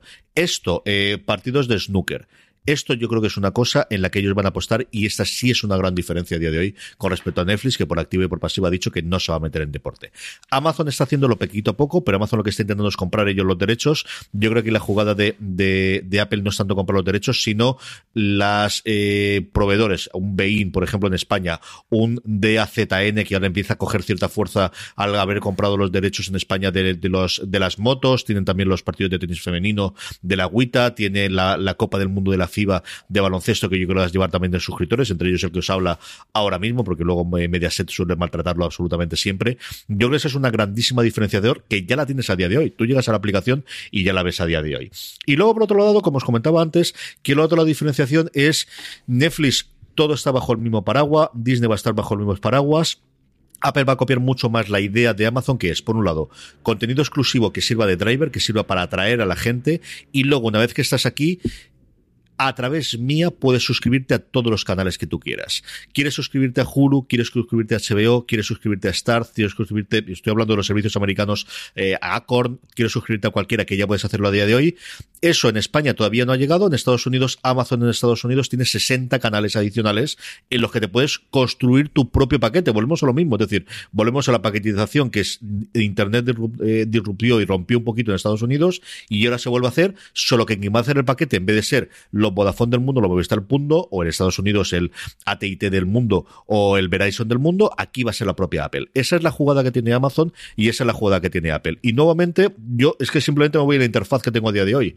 La primera que tengo de ver ahora, yo combina eh, episodios de Hulu, que yo tengo la suscripción porque vemos bastante, con un episodio de un Patrol que tiene incluido el eh, a día de hoy el ay señor, se me ha ido, perdóname, DC Universe, que ha dejado gratis los primeros episodios para eh, el público que quieras, con cosas de Acorn, con cosas de eh, CB Sol Access que te puedes suscribir, y lo que tienes es el gran problema lo que ellos siempre comentaban del futuro de televisión son las aplicaciones, se han dado cuenta de que no, no pueden serlo. El yo tengo que ir a ver dónde puedo ver algo. Yo creo que eh, tienes una plataforma aquí, una, una eh, página inicial en la cual puedes volver a ver cualquier cosa independientemente de donde esté. A día de hoy lo que ocurre es que en muchos de estos casos te salta la aplicación propia del servicio. Yo creo que es donde Apple se va a poner firme y va a decir no. Aquí tenemos una única interfaz, tú sirves simplemente como servidor, hay la gran que yo creo que se va a quedar fuera es Netflix, la que de momento no va a entrar dentro de ese juego, pero creo que sí que ahí van a intentar controlar total y absolutamente el que sea un único reproductor que no tenga que estar constantemente saltando y entrando en una aplicación propia en uno de los casos o en otro distinto. Eso yo creo que va a ser el gran cambio. Van a combinar en Estados Unidos sí que se compra y se alquilan muchas series y, películas, aquí menos, entre otras cosas, por ejemplo, los shows en España no se pueden, no puedes comprar episodios de, series, ni puedes alquilar episodios de series, y la integración, como os decía, con las noticias en vivo. A día de hoy, yo en el, la tercera eh, página, o en el tercer, mejor dicho, en la tercera línea que yo veo ahora mismo de contenido, la primera es ver a continuación cosas que ya empiezo a ver, que ver recomendaciones con el, el punto Apple de recomendación, igual que tenemos ahora en la nueva App Store, y a partir de ahí es ABC News, CBS News, CNN, Fox News, Cheddar, CNBC y Bloomberg. Y yo creo exactamente lo mismo con Televisión Española, con Radio Televisión Española, con Antena 3, mm. con La Sexta, con cuatro, eh, bueno, cuatro menos con las noticias de hoy, pero vamos, con, con eh, Cero, con cualquiera de los otros, eso va a ocurrir. Yo creo que esas dos partes, para lo que nos afecta a nosotros, es el cómo ellos van a entrar. Nosotros no somos un canal de contenido, no somos un proveedor, somos una plataforma, en el cual tenemos una serie de shows exclusivos para nosotros y te puedes construir tu propia televisión que vas a ver a través de Internet, que vas a poder decirle a Siri en todos nuestros distintos cacharros, reproduceme esto, y ahí clarísimamente es la parte de eh, si tenía alguna duda, que tenía pocas en enero, menos lo tengo después del acuerdo que conducimos a través de CS, que tenía con Samsung y con el resto de los fabricantes de, de, televisores de, Smart TVs, porque eso es la reproductor que vas a tener. La idea es, tienes un botón, a partir de ahí tienes acceso a absolutamente todo y no tienes que estar entrando y saliendo en 24 aplicaciones para poder ver el contenido distinto, Pedro. Sí, y bueno, poco más que añadir. Casi me dan ganas de contratarlo ya. Si, pues, si pudiera contratarlo ya, yo creo que. estoy por hacerlo ya, pero no me deja todavía los supervisores. Yo, creo que es interesantísimo eh, todo lo que comentas en el sentido de que construir tu propia televisión es al final lo que hacemos todos de manera indirecta, ¿no? Todos estamos suscritos a, los canales que nos interesan, vamos, eh, navegamos, si entramos ahora, por ejemplo, a mi Apple TV de casa, en, las primeras posiciones está eh, iTunes, está Netflix, está Plex, que es un poco, bueno, pues ver todo lo que yo suelo ver habitualmente, que estaría muy bien que en una sola home screen me saliera toda esa interfaz. Es muy interesante porque esto además nos trae una, siguiente pregunta. Si esto realmente va a alterar la aplicación que tienen todas estas teles Samsung, Sony, que hay por ahí ahora mismo eh, instaladas, esa pequeña aplicación caballo de Troya que, Apple le, ha colado a, a todas estas marcas, si esta aplicación se va a cambiar por el servicio de streaming, iTunes puede ser que veamos por fin, bueno, por fin, no, no quiero ser malo, pero todos hemos entendido, Pedro, no sufras. Estás esto, amigos, no te preocupes. El cambio radical, el cambio radical que, que necesita iTunes porque ya se ha quedado absolutamente mm, pasada de moda, ni siquiera el nombre tiene ningún sentido ahora mismo con todo lo que, lo que contendría y seguramente veamos el cambio y la muerte, no tanto de la aplicación en sí, porque creo que, que, bueno, igual algún rediseño lo pueden hacer, pero la interfaz eh, se puede seguir utilizando perfectamente sin problemas. Igual sí que veo una navegación más la tienda de la App Store dentro incluso de, la, de, lo que sea iTunes en el futuro. Eh, pero desde luego vamos a ver un cambio y ese cambio va a ser a ofrecerte de forma inteligente lo que quieres ver, haciéndote, como tú dices, el paquete de películas y además te, ofrezco, te ofrezco la oportunidad de ver series y películas que nadie más tiene porque las he hecho yo.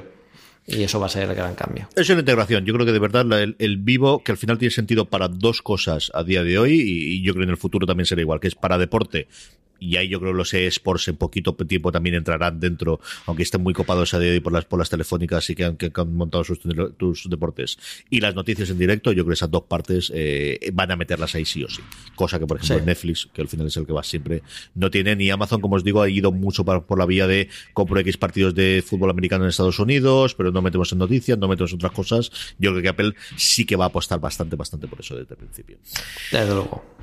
Eh, Álvaro nos preguntaba si que hay varias series de las que hemos oído hablar. De hecho, tú y yo repasamos en verano del año pasado hasta veintitantas. No sé si llegaban a treinta que había y desde entonces se han seguido rumoreando más, aunque muy pocas confirmadas. De hecho, confirmadas, confirmadas, no hay nada más que el fichaje de Oprah y el fichaje en su momento de la gente de, de Sony. Todo lo demás lo conocemos de rumores bien fundados, porque al final quien filtra las noticias es o la propia Apple o las productoras que hay detrás o los agentes de los actores. Es decir, que nos podemos fiar casi al 99% de todo lo que se ha comentado por un Variety o por un Hollywood Reporter y todo hemos replicado. Hmm. ¿Cuál pensamos que tendrá un papel más protagonista durante la Kate? Fundación. y aquí tú, sin vergüenza. ya, ya, ya. Y aquí habla mi corazón y mi cabeza me dice, es la misma. ¿Qué opino yo? O sea, no. Yo es que Fundación es una de mis, de mis, bueno, es una de mis sagas favoritas desde niño, de ciencia ficción. Yo creo que soy lo que soy hoy en día gracias a esos libros y a esas historias. Y, y claro, mm, yo pensaba que nunca iba a ver eso en una pantalla. Imaginad el, el, el, cómo espero que encima además lo haga Apple. O sea, es que prácticamente es como cerrar un círculo. Y, y yo creo que va a ser uno de los grandes, aunque aquí aquí te paso la pelota, ¿eh? porque Carlos, tú yo creo que tienes mucho más conocimiento de, para saber cuál es... si tuvieras que elegir uno, ¿no? no me digas, no, porque yo creo que entre estos, no, uno, tú dices, Apple se la va a sacar, comúnmente hablando, presentando este. ¿Tú cuál dirías? La que más eh, peso va a tener por, el Star Power que lleva junto es el, bueno, Top of the Morning, que no sabemos si se va a llamar definitivamente así o no, que es la serie producida por Reese Witherspoon, que cuenta también con Jennifer Aniston, y no se nos olvide de Steve Carell, que aquí es conocido, pero en Estados Unidos es una absoluta y total mega estrella. The Office es, junto con eh, Friends, la serie más vista todos los santos meses del señor en Netflix, y es una cosa absolutamente loca.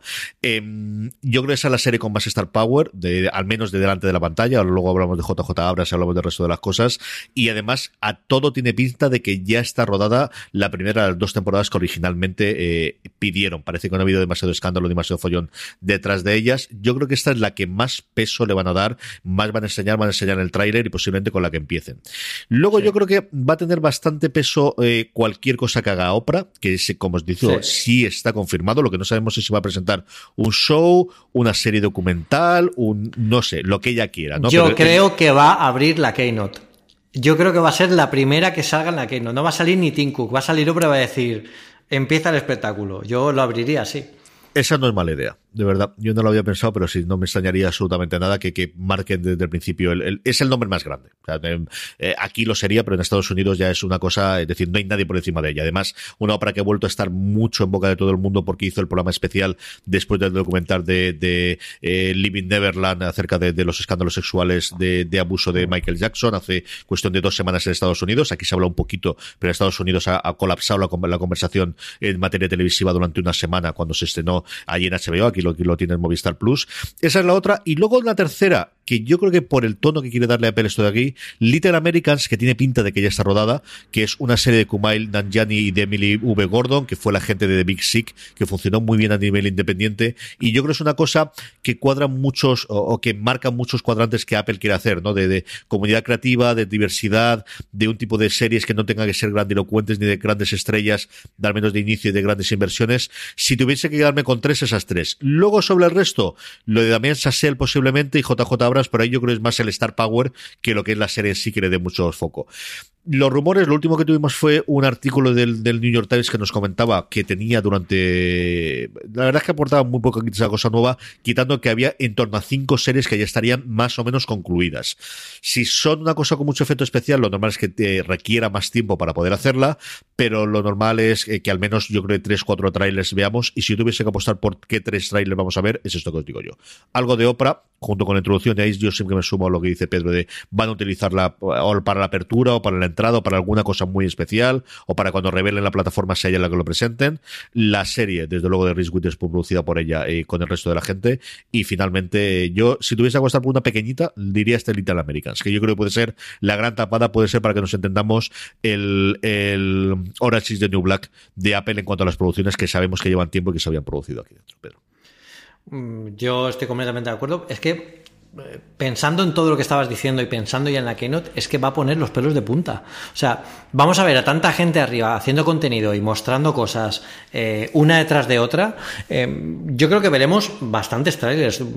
Aquí has comentado tres, pero es que va a ser una keynote que mínimo va a durar una hora y se van a hablar de muchas cosas, con lo que vamos a ver bastantes cosas, quizá no trailers definitivos de todo, algún teaser, seguramente veremos un montón de teasers, veremos un montón de logos de series o de películas eh, en plan Marvel cuando anuncia todo el universo cinemático de los próximos años, que te lo pone detrás de una pantalla gigante para crear un poco de, hype, pero pero es que va a ser va a ser alucinante. Y yo creo que al igual que hace unos años eh, eh, el actor que encarnó a Steve Jobs en Piratas de Silicon Valley empezó una keynote empezándola él, no salió ni siquiera Steve Jobs, y luego salió Steve Jobs y le dijo, pero tú quién eres. Fue un momento pues divertido, sí, sí. Eso fue un momento muy bueno de esa keynote y yo creo que ahora eh, sería un momento genial. Si empieza la keynote, además es muy Tim Cook esto, no sale nadie al escenario, ponen un vídeo de cosas que pasan tipo muy Apple y luego sale Oprah y dice, de verdad, empieza el espectáculo y luego Tim Cook y de ahí ya para arriba. O sea, es que va a ser casi una, una gala más que una, una keynote. Álvaro nos ha preguntado precisamente sobre las estrellas, sobre quién será la gran estrella que acompaña a Tim Cook en el escenario como gran recamo, si sería Oprah o Rhys. Yo creo que aquí tenemos claro que, la estrella será Oprah. Y luego yo creo que esta es una pregunta interesante. ¿Creemos que pondrán el foco en una en una o lo sacarán todos los talentos en tropel? Es decir, ¿van a ir poco a poco cada uno de ellos o lo van a sacar todos inicialmente desde el principio? Bueno, yo creo que eh, en algún momento sacarán algunos de uno en uno. Por ejemplo, yo creo que esos serán más los creadores, ¿no? Los, guionistas, los productores, los directores. Pero sí que es cierto que cuando hablen de una serie o de una película, es posible que salgan eh, varios de los, de los actores principales de la película para dar un poco más de, de, de, caché al asunto. Yo creo que va a ser prácticamente un desfile, una alfombra roja, una alfombra blanca en este caso, de todo lo que vayamos a ver en el servicio. Yo creo que lo van a sacar poco a poco. Yo creo que cada uno tiene que tener su hueco bajo el sol y tiene sus egos y tiene sus cosas. Incluso yo creo que el orden va a ser una cosa que se va a pelear bastante dentro de Apple. A mí lo que sí que no me extrañaría absolutamente nada es que al final salga todo el mundo en el escenario y salga la foto como la famosa de los Vengadores con todo el mundo de estos son nuestras razones. Yo creo que eso también es bastante, bastante factible, ¿no? Yo creo que van a entender sacarán a todo el mundo que puedan que tenga nombre, sobre todo cuando tengan un tráiler, y cuando no, pues hombre, si es lo suficientemente. Es decir, yo creo que si tienes a Damon Chazelle, vas a sacarlo aunque no haya rodado nada, porque está haciendo sus películas después del exitazo de La La Land pero decir tengo un producto con esta gente, vas a sacarlo y vas a comentarlo. Yo creo que en ese caso no van a comentar, yo creo que absolutamente todos los proyectos que tengan eh, con el mismo tiempo, no van a dedicar a todos 10 minutos o 5 minutos, incluso 2 minutos, a lo mejor al final tienen, y estos son los otros 10 proyectos que tenemos a día de hoy para funcionar, pero yo creo que sí que sí hay. La siguiente es muy fácil, Pedro. De estas series, ¿alguno nos llama especialmente la atención? Ya fundación. fundación. bueno, fundación, querido. fundación, fundación, yo creo que todo lo que haga Night Shyamalan tengo muchísima curiosidad por verlo. JJ eh, Abrams también, más que nada por el, por la libertad que se le está dando. Yo hablo, yo hablo aquí de las series fantásticas de ciencia ficción, que es al final el, la temática que me gusta. Tengo mucha curiosidad por ver qué, qué propone. Eh, Amazing Stories también me, me, me, produce mucha curiosidad ver cómo lo van a, enfocar en esta nueva, en esta nueva eh, versión.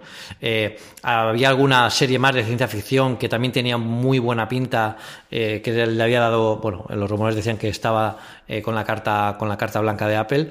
Y me, me, gusta mucho esta, esta temática dentro del mundo Apple porque al final es un poco eh, mezclar la, la, ciencia y la tecnología que tiene Apple con esta capacidad de producción y, bueno, pues a ver qué, a ver qué nos ofrece. La apuesta por la ciencia ficción de Apple es, es eh, absoluta y total cuando verás todos los proyectos, a diferencia de Amazon que se ha tirado por la parte de Juego de Tronos y está haciendo mucha fantasía, empezando por Señor de los Anillos, también algo vemos en HBO, aquí la apuesta clarísima, clarísima, desde luego es por la ciencia ficción. A mí el proyecto que más me con mucha diferencia, y mira que me apetece muchísimo ver Fundación, es lo nuevo de Ronald de Moore dándole carta blanca para hacer algo de ciencia ficción. Después de haber hecho esa maravilla que fue Battlestar Galáctica, después de haber fracasado en cierta modo con, con Caprica y estar ahora haciendo un exitazo del que hablamos muy poquito, que es Outlander, pero que tiene un éxito de crítica de la gente que la ve, especialmente del público. Funciona muy bien en Estados Unidos, muy bien internacionalmente. Aquí en España se ve una barbaridad. Eh, el que tenga carta blanca parece una cosa de ciencia ficción, que además la idea es muy buena. Es un mundo en el cual la carrera espacial entre Estados Unidos y la Unión Soviética no se ha detenido después de la Guerra Fría, sino que ha seguido hacia adelante y tiene un poquito de esta ucronía. A mí es una cosa que me llama muchísimo, muchísimo la atención. Y luego, nada, si es que me pongo a decir todas, así que voy a quedar con esta que, yo creo es la que más me atrae de, de, todas las que conocemos a día de hoy. Hay varios documentales, es el Little American que os comentaba antes, porque yo creo que puede ser algo que, que permita hacer cosas distintas eh, dentro de Apple y si salga un poquito de, de la norma, yo creo que puede funcionar. Última cosa que nos contaba Álvaro y que nos sirva para hacer el guion. ¿Creemos que son un servicio de suscripción exclusivamente centrado en cine y en series o aunará otros contenidos bajo el mismo precio como la música, los videojuegos, revistas y etcétera, Pedro? Em, yo creo que de momento veremos aquí series y películas para empezar. Quizá podemos ver algo de revistas por todos los rumores que se han venido haciendo. Eh, podcast, creo que tienen que meterse, tienen que enchufarse bastante porque es que ellos fueron los primeros que movieron todo esto y ahora eh, quizá con este servicio de suscripción eh, prioricen o demos más, den más protagonismo a los, a los podcasts. Videojuegos es muy pronto ahora para hablar de esto, no hay ningún rumor al respecto, más que el competidor que lo está haciendo. Y, y lo veremos seguramente en el futuro, como dentro de, este paquete de, streaming. Yo creo que es factible el, que tengan un precio unificado. Eh, Hulu empezó a hacerlo junto con Spotify. Realmente lo que hace es regalar, cuando tiene la suscripción de Hulu, el, paquete básico de, Spotify, si no lo normal, o al revés. No creo que es cuando tienes la suscripción de Spotify, tienes el gratuito de Hulu. Pero no lo sé. No lo tengo tan claro. Ha habido meses en los que lo he visto. Sí, sí, sí. Esto vas a tener un paquete en el que tengas Apple Music, el nuevo Apple TV o Apple Streaming, como decía Pedro. Y si me apuras también iCloud para tener todo el registro, para tener todo el estrés. Y vas a pagar un precio estándar de 15 dólares o de 17 dólares. Y en las últimas dos semanas, cada vez lo doy más vueltas, cada vez lo veo menos claro. Sí tengo clarísimo que sería opcional en todo caso. Es decir, vas a poder suscribirte independientemente si es que cobran, que nuevamente es eh, la, la cosa que yo hasta que no lo vea el lunes tampoco acabo no lo tengo al 100% segurísimo por el contenido que hasta ahora puede, puede existir. Y luego lo de los podcasts, yo creo que es una discusión para tener muy a largo, a largo plazo, porque ahí sí que se le está comiendo muchísimo la tostada por todos los lados. Eh, Sigue siendo el gran repositorio, pero el crecimiento que está teniendo especialmente Spotify y el dinero que está metiendo dentro y Apple no, eh, yo creo que se está quedando bastante, bastante atrás, aunque sigue siendo, bueno, pues el, gran repositorio, sobre todo en lengua, en lengua anglosajona. Además, aquí en España tenemos la especificidad de iVox, que está poniendo las tilas, está haciendo cosas interesantes con el tema suyo de los originales, que es una apuesta bastante clara de contenido exclusivo y todo el tema de exclusividad se está moviendo mucha cosa en el mundo del podcast y a ver si encontramos un día con cierta tranquilidad. No va a ser hasta esa semana ni la siguiente, yo lo digo yo, en el que hablemos de todas las movidas que se está haciendo ahí y que, en qué papel se ha quedado Apple como podcast. Pero, pero una última cosa de, de esto de los podcasts es que fijaos que esta semana Phil Schiller ha entrado en un podcast americano a hablar. Yo creo que eso es un indicativo de que quieren estar ahí y lo ven como un medio de comunicación importante, porque no ha ido a un periódico, ni a una radio, ha ido a un podcast. Entonces yo creo que seguramente veamos ese podcast cuando anuncien este, este servicio eh, pues dentro de, la, de, la, parrilla en la que den protagonismo a estos, a estos podcasts.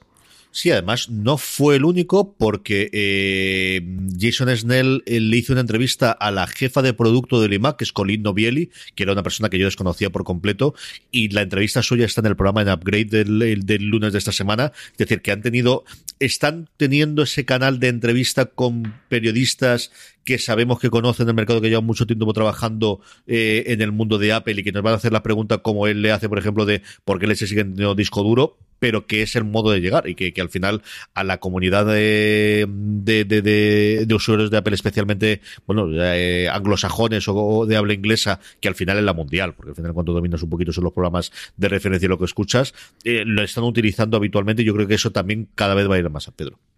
Sí, eh, claramente va a ser así. Yo creo que al final tienen que cada vez a más para llegar también a más gente y a más, eh, y a más, más a usuarios y yo creo que el ecosistema iba a ayudarles muchísimo.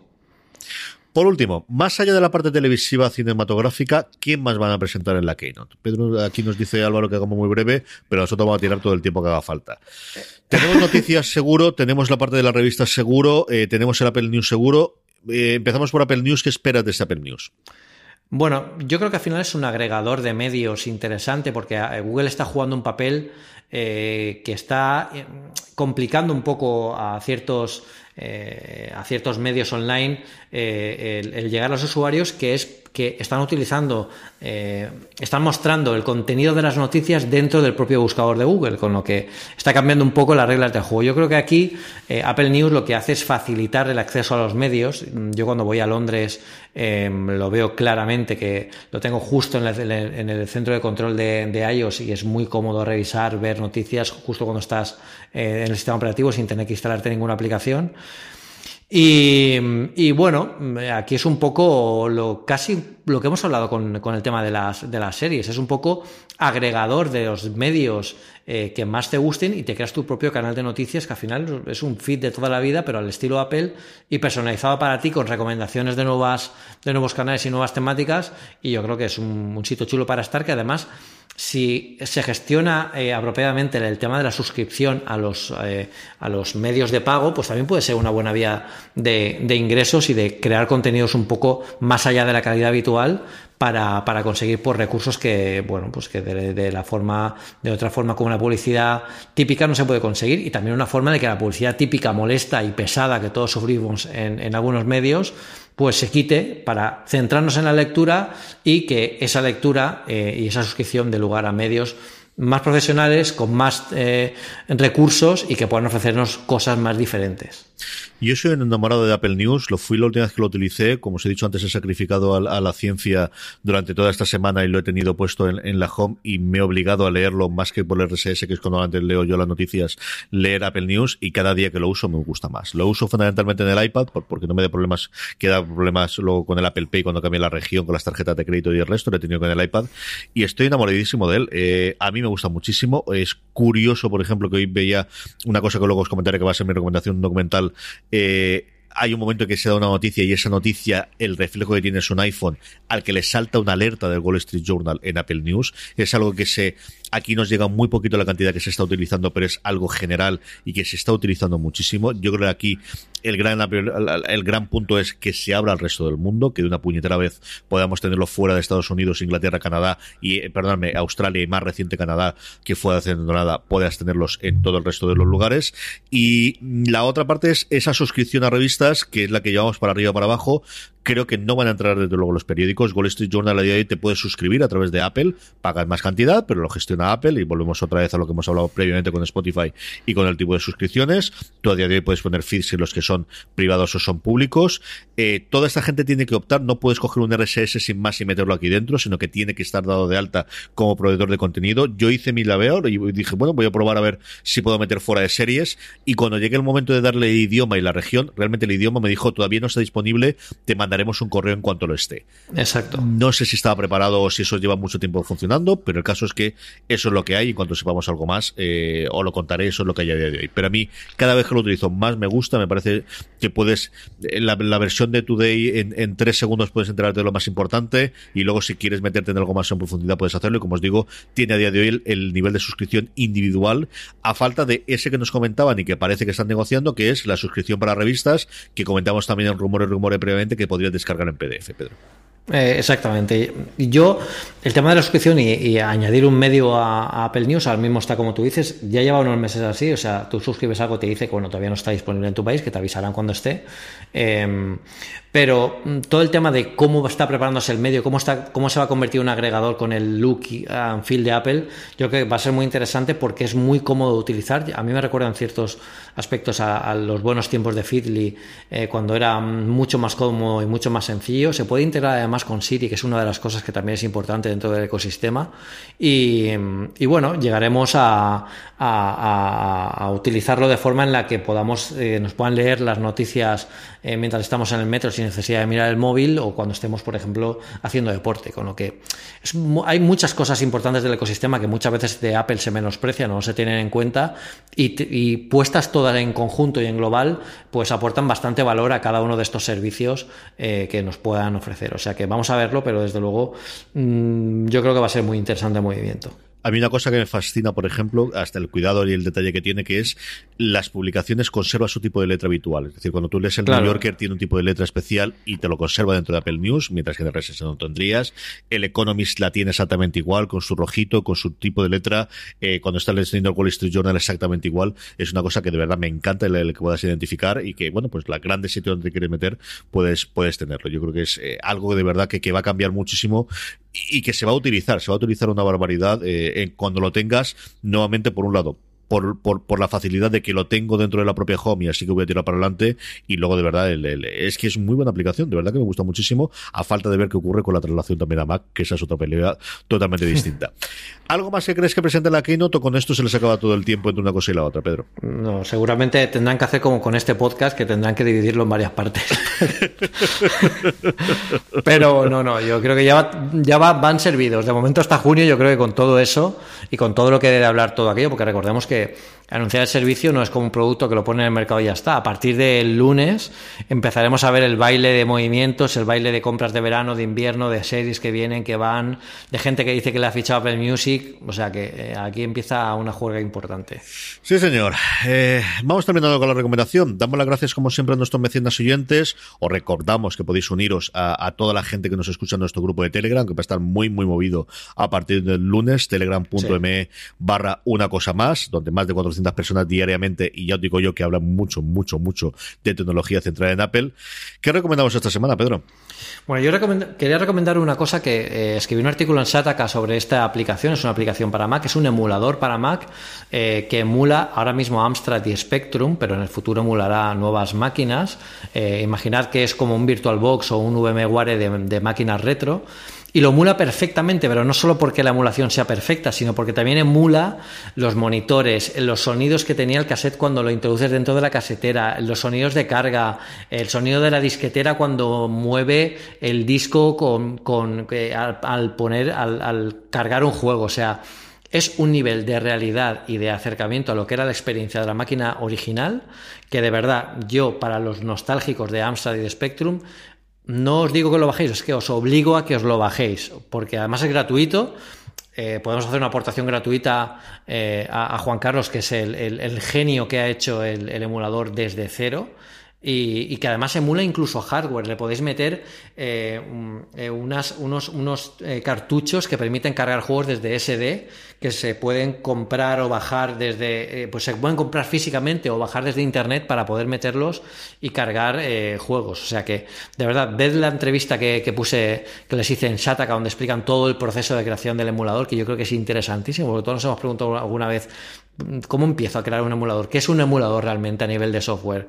Pues ahí Juan Carlos lo explica muy bien. Además, también entrevisto eh, bueno, al, que ha llevado eh, uno de los eventos más chulos del mundo de Amstrad de los últimos años, que es la CPC RetroDev, que es un profesor de la Universidad de Alicante, que lo que hace es, precisamente, Fran Gallardo, lo que hace es crear un concurso. Eh, para que sus alumnos de informática, cuando llegan a su, a su clase, lo que hace es decirles, vais a programar un juego para Amstrad. Nadie sabe evidentemente lo que es Amstrad, pero se lo explica.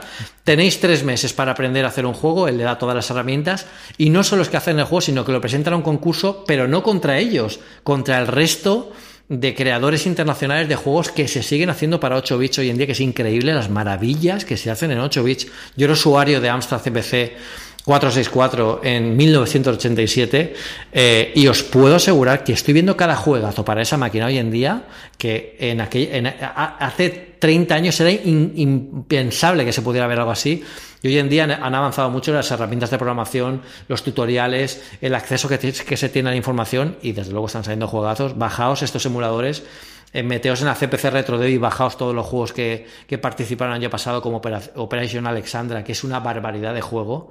Eh, y bueno, eh, yo os animo porque desde luego se os va a caer una lágrima, pero ya os digo yo que seguro. Es para Mac, además, en la primera versión era para Mac eh, el, porque el, programador del emulador eh, era un usuario de Mac y casi estuvo obligado a sacarlo también para Windows y para Linux por, porque la presión de los usuarios de tenerlo. Y además está hecho todo eh, con, el, con las herramientas de programación para Mac para que sea cross-platform y se pueda utilizar en cualquier emulador. Es una auténtica pasada.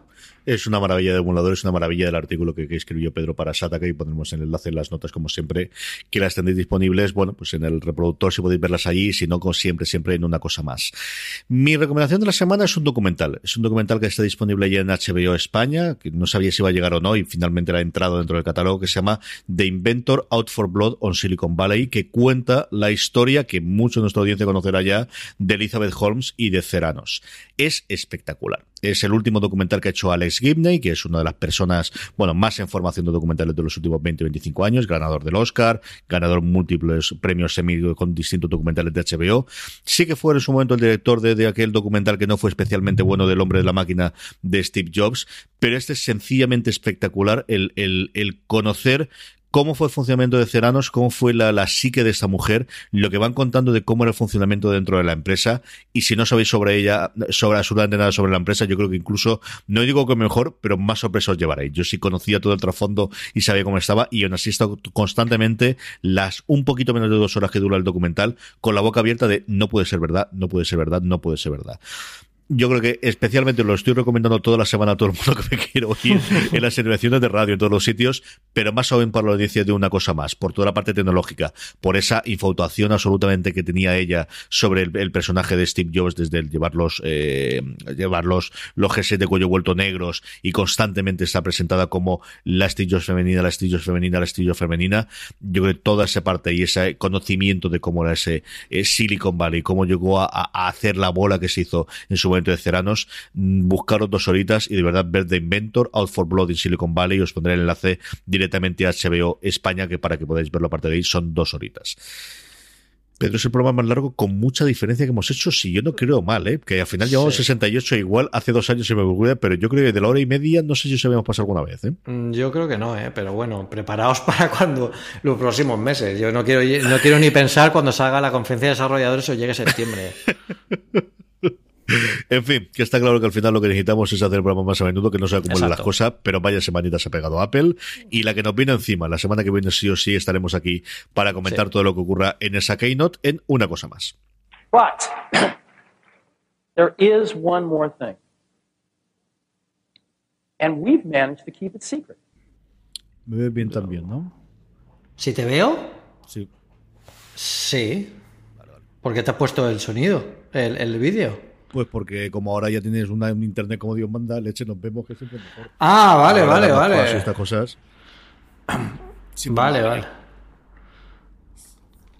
Si puedes ver agua con gas y estas cosas, yo qué sé. Pues mira, espérate, voy a, yo voy a por una Coca-Cola, tío. Un segundo, ¿eh?